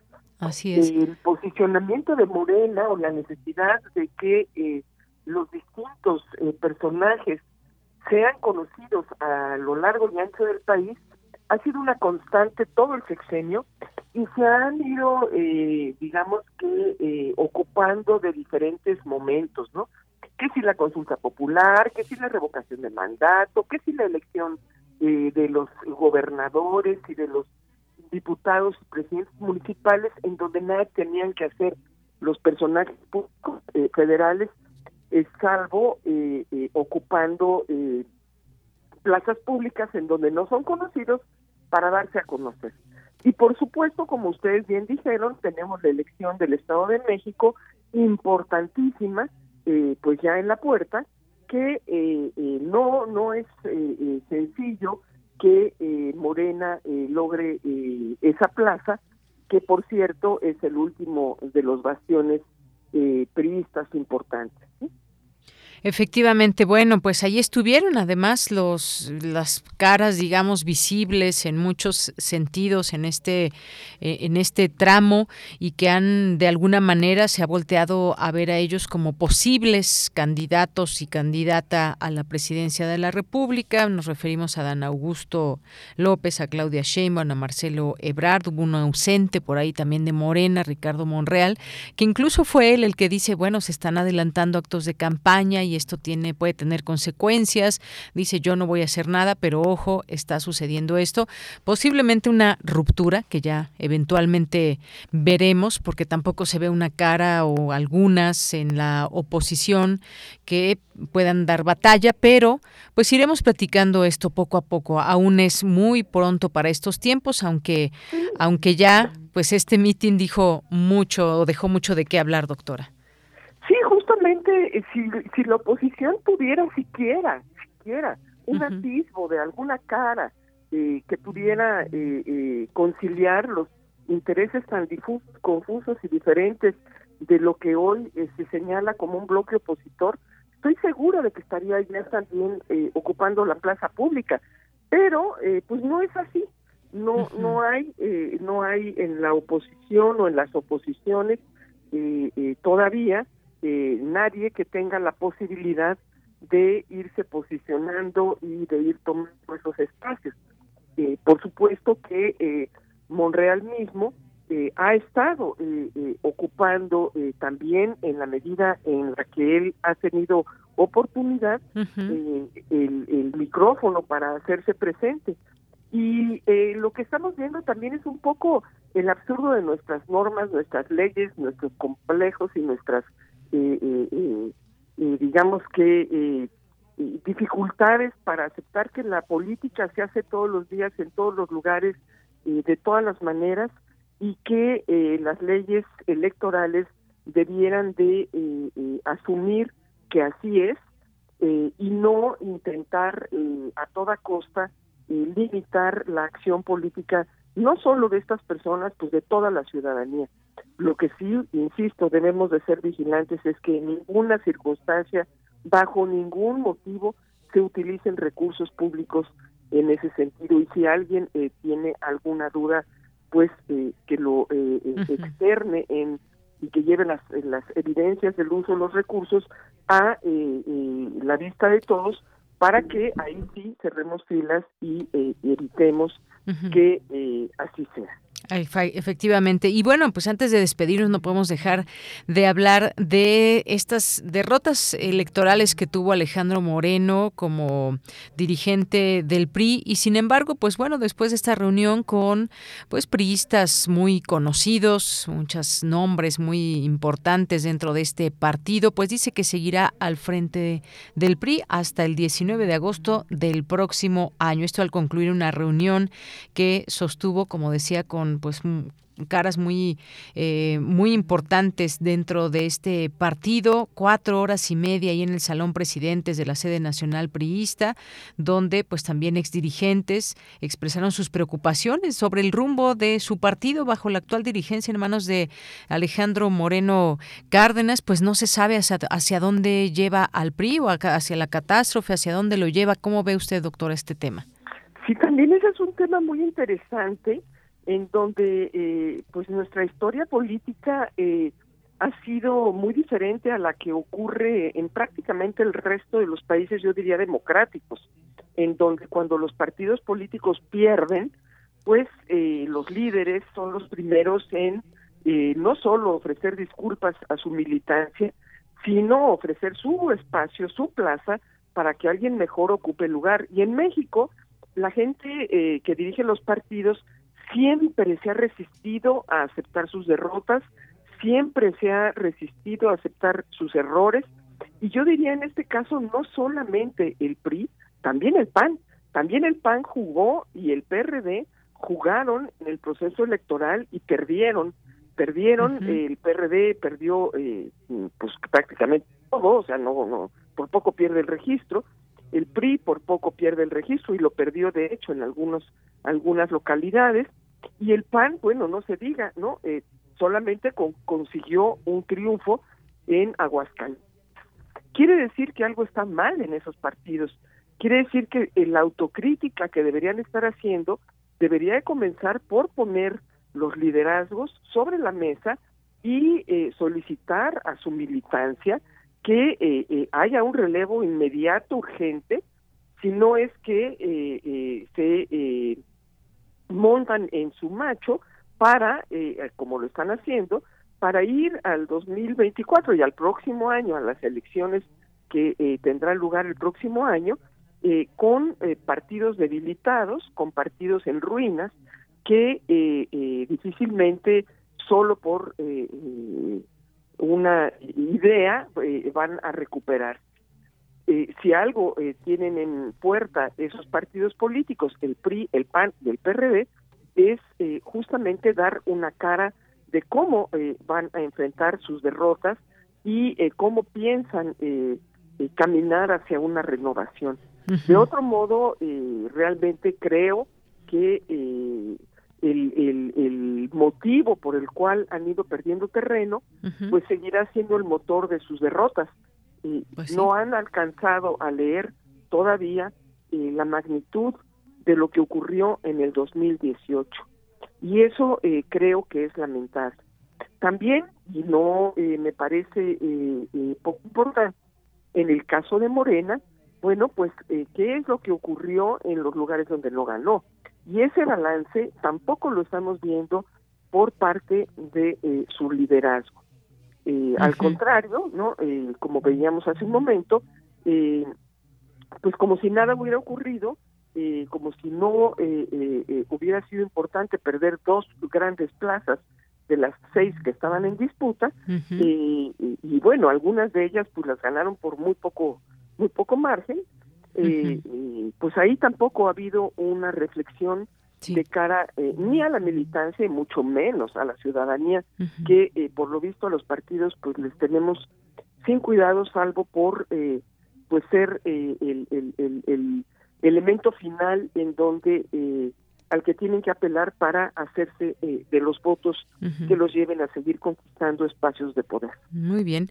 Bueno, pues doctora, seguiremos con estos temas. Seguramente se van a ir moviendo cada vez de manera más intensa las piezas políticas en este escenario y ya estaremos conversando más adelante. Por lo pronto, doctora, muchas gracias y buenas tardes.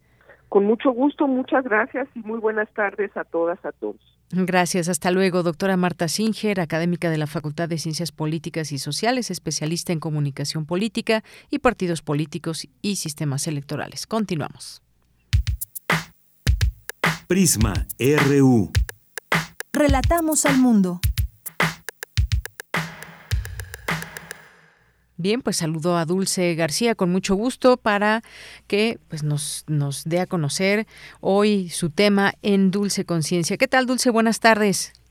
Claro que sí, Deyanira. Muy buenas tardes a ti al auditorio. Deyanira, hoy vamos a platicar sobre biopolímeros de origen natural para sustituir el uso de plásticos. ¿Cómo va a ser el tema de ella? Bueno, pues eso es muy bueno para la ecología también, me, me imagino yo. Así es, ojalá que pronto podamos tener acceso a esto, pero por lo pronto hay que ver de qué se trata. ¿Y qué te parece si antes de pues platicar con el académico que se está encargando de este proyecto en la UNAM, escuchamos un poquito de información? Muy bien, adelante.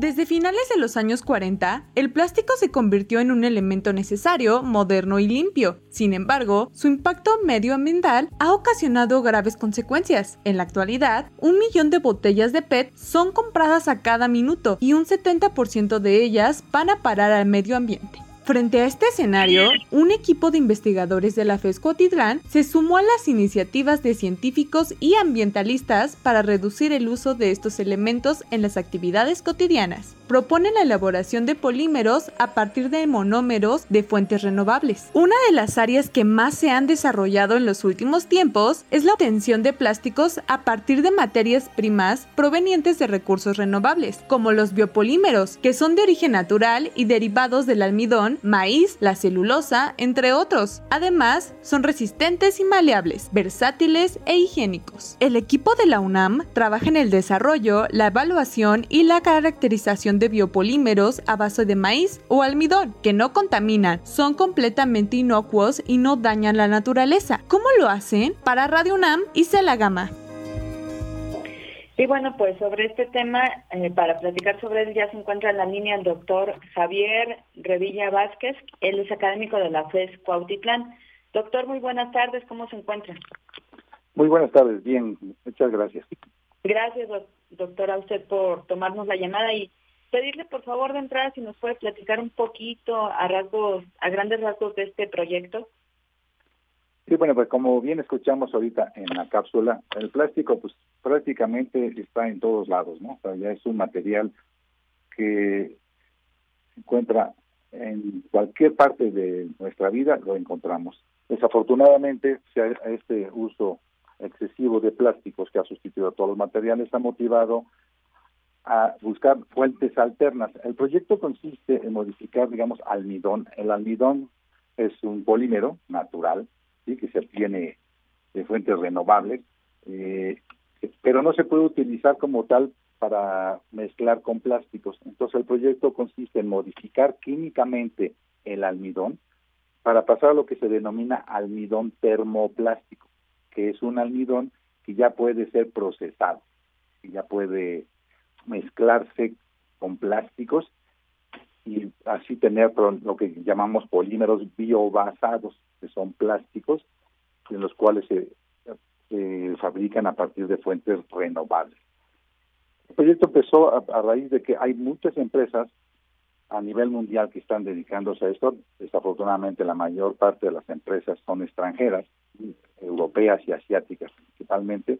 Ellos ya han incursionado en esto desde hace ya algunos años.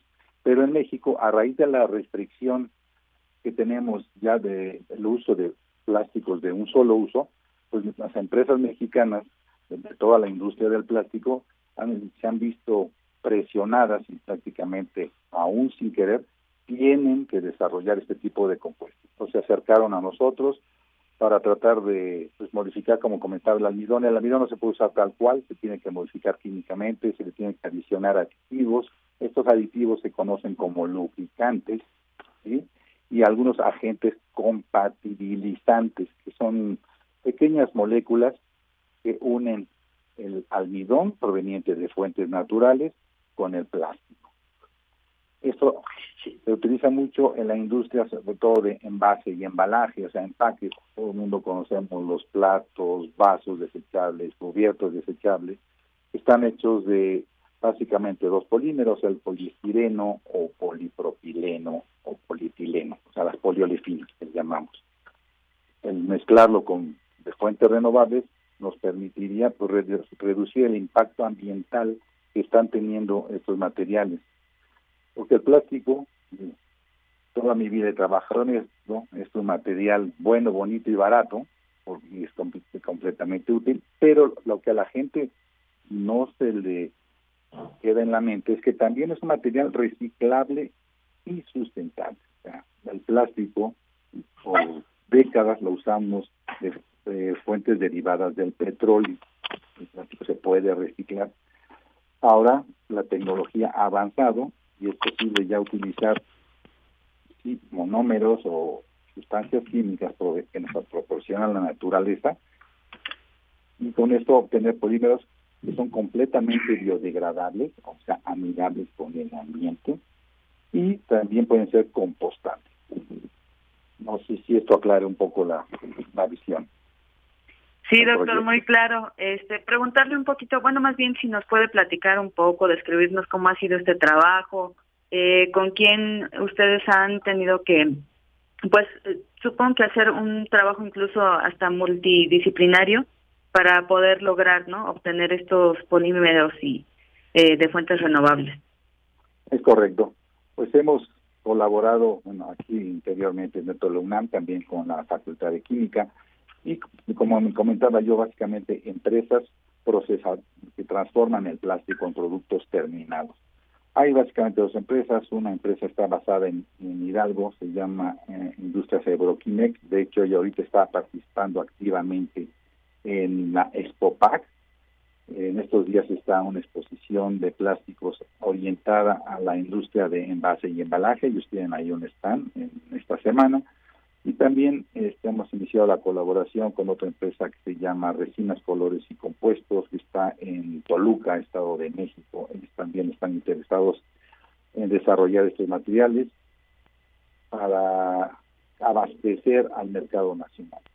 El mercado nacional más importante en México pues es el de bolsas. Todo el mundo sabemos cuando vamos al centro comercial, pues nos dan una bolsa, que normalmente era de poliestireno, y pues después de llevar nuestra mercancía a la casa, lo que hacemos es tirar esa, esa bolsa a la basura. Afortunadamente aquí no hay una conciencia de separar la basura, entonces la basura se revuelve y se va pues, básicamente a los eh, pues a los almacenes, no almacenes, ¿cómo llamarlo esto? Los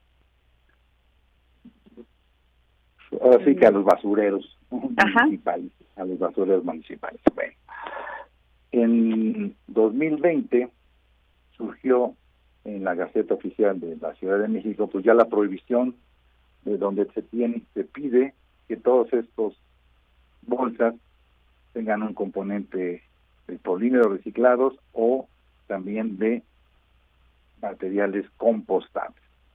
Esto salió prácticamente el 19 de febrero de 2020 y eso ha orillado a las empresas acudir, pues ahora sí que a, los científicos, a la gente que estamos trabajando en estas áreas, ¿no? Para, para utilizarlo. El plan es muy ambicioso también a nivel industrial. Nosotros, yo, participo también para esa empresa, se tiene que para el 2025 la meta es que todos los materiales o todos los productos fabricados con plástico tengan al menos 20% de material reciclado.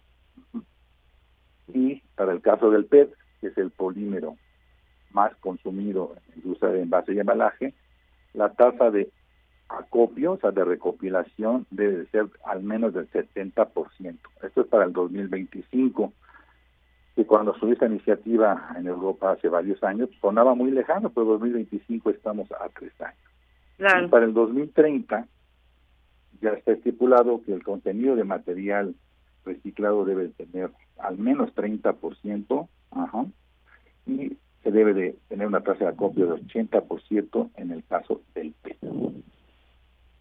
Claro, doctor, pues este, eh, sí, bastante interesante todo esto que nos comenta y pues creo que es un tema en el que tenemos que estar pendientes. Pues por ahora se nos acaba el tiempo, doctor, pero lo volvemos a invitar para que nos platique un poquito más y saber cómo siguen sus investigaciones. Con mucho gusto, estoy a su disposición. Gracias, doctor. estén muy bien, pues hasta luego. Hasta luego. Fue el doctor Raúl Javier Revilla Vázquez. Él es académico de la FES Cuautitlán y está trabajando en fuentes renovables para pues que se frene un poquito toda esta contaminación que nos aqueja todos los días. Les agradezco mucho su atención, agradezco también al doctor su participación y los dejo ya nada más con una frasecita y con doña Nira Morán. Buenas tardes. Tienes una cita con un científico. La humanidad tiene un margen de mil años antes de autodestruirse a manos de sus avances científicos y tecnológicos. Stephen Hawking.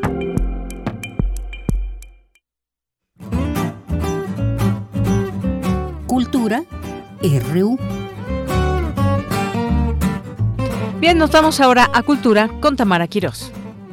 Un gusto saludarles, como siempre agradeciendo su escucha a través de las frecuencias de Radio UNAM. Esta tarde les compartiremos detalles sobre La cabeza de mi padre, la novela más reciente de Almadelia Murillo, publicada por Alfaguara. Almadelia Murillo de la Cruz ha publicado también la novela Las noches habitadas y el libro de cuentos Damas de Casa. Es autora de la columna sabatina Posmodernos y Jodidos en Sin embargo MX. También ha colaborado con otros medios y es egresada de Literatura Dramática y Teatro de la Facultad de Filosofía y Letras. Así que les invito a escuchar lo que Almadelia Murillo compartió a estos micrófonos sobre su más reciente trabajo, La cabeza de mi padre. Muchísimas gracias por tomar la llamada, Almadelia. ¿Cómo surge La cabeza de mi padre? La idea de este viaje, este recorrido, no solo por la carretera, la búsqueda de, tu padre, sino este recorrido pues al interior, a esta retrospectiva de tu vida. Claro, gracias Tamara. Pues bueno, em, cuando yo hice ese viaje a Michoacán preguntando por mi padre,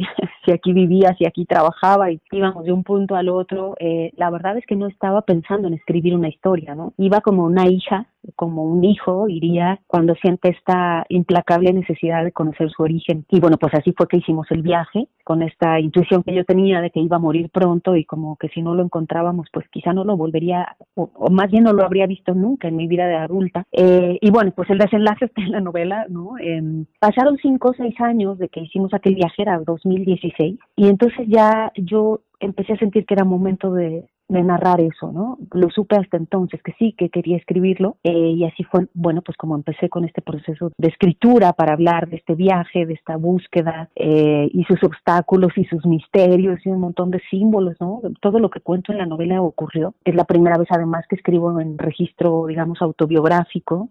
Soy yo la narradora de la historia y pues inevitablemente me fue llevando a ese viaje interior que bien mencionas, ¿no?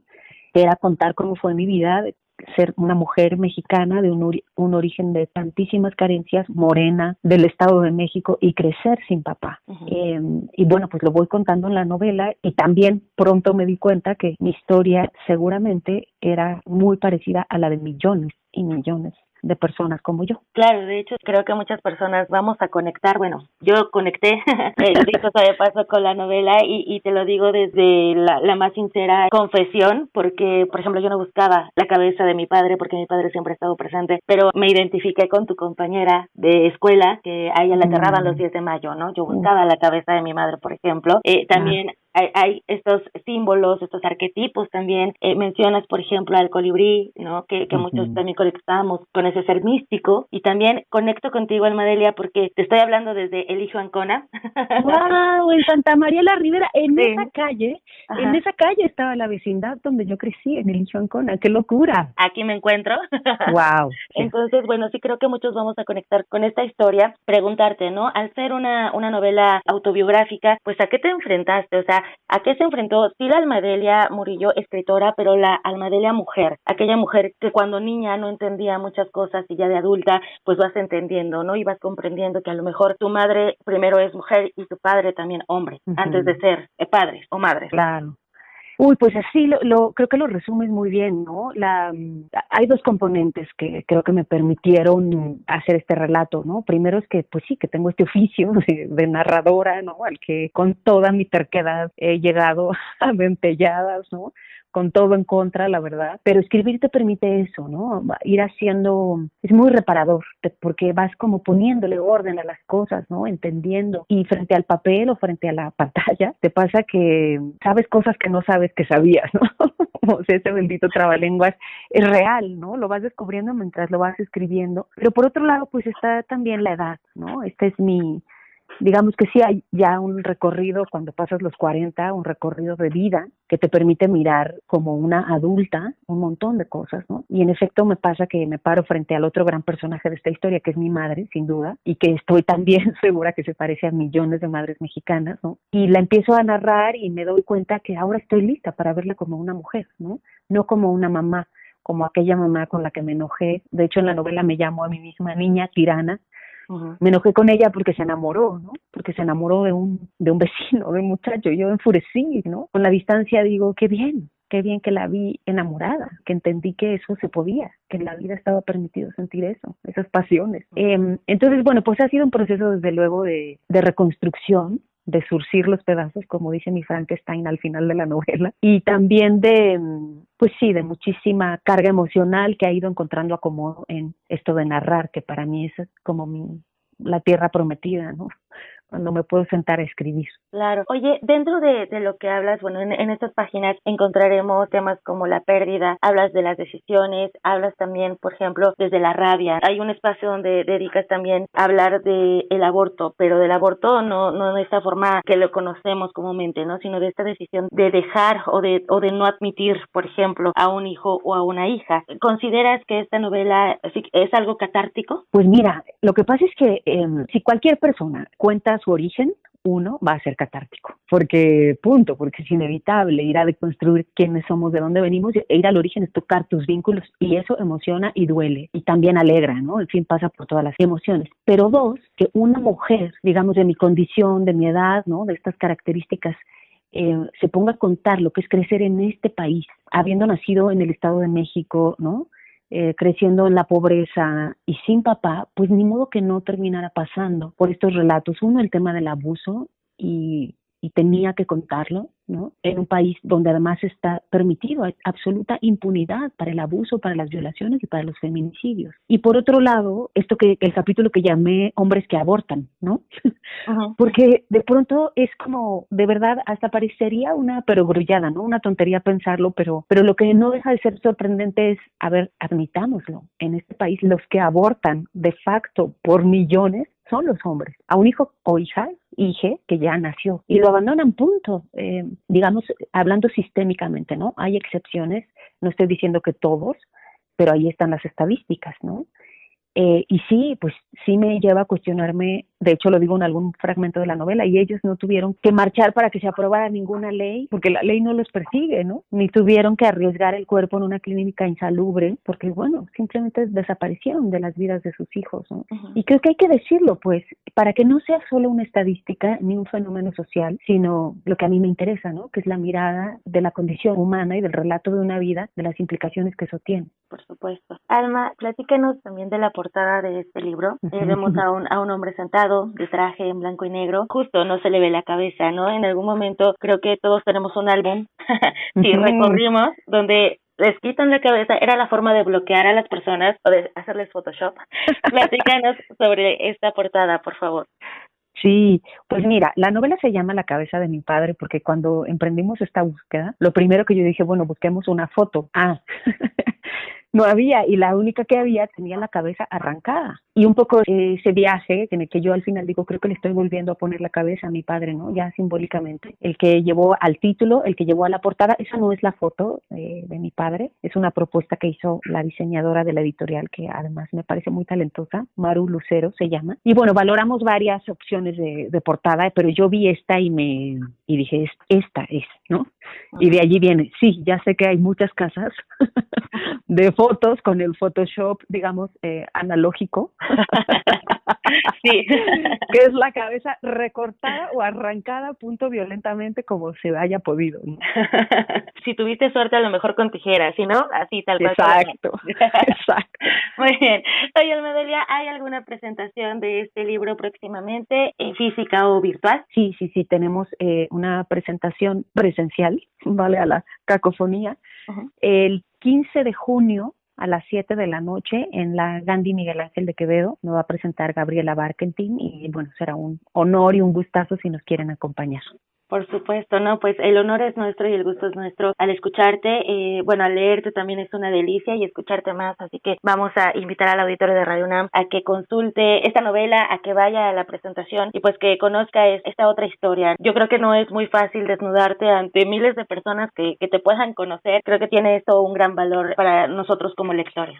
Pues te lo agradezco muchísimo. Sí, sigo un poco asustada, no creas, pensando, madre mía, ¿qué hice? Pero bueno, pues ya está ahí y empiezo a sentir cada vez más que no conté solo mi historia, sino la de muchas personas. Y muchas gracias por esta charla, Tamara. No, no, al contrario, muchísimas gracias a ti. Te seguimos en redes. Muchísimas gracias, Alma, y mucho éxito siempre. Un abrazo. Escuchamos a Almadelia Murillo, autora de La cabeza de mi padre. Este libro lo encuentran bajo el sello Alfaguara. La presentación es hoy a las 7 de la noche en Miguel Ángel de Quevedo, número 121. Que tengan excelente tarde. De Yanira, regreso a cabina contigo. Hasta mañana. Gracias, Tamara. Hasta mañana. Y con esto nos despedimos. Gracias por su atención. Gracias a todas las personas que nos siguen todos los días. Muchos saludos y lo esperamos mañana en punto de la una. Que tenga buena tarde. Buen provecho. Hasta mañana. Radio UNAM presentó Prisma RU. Una mirada universitaria sobre los acontecimientos actuales. RU. Relatamos al mundo.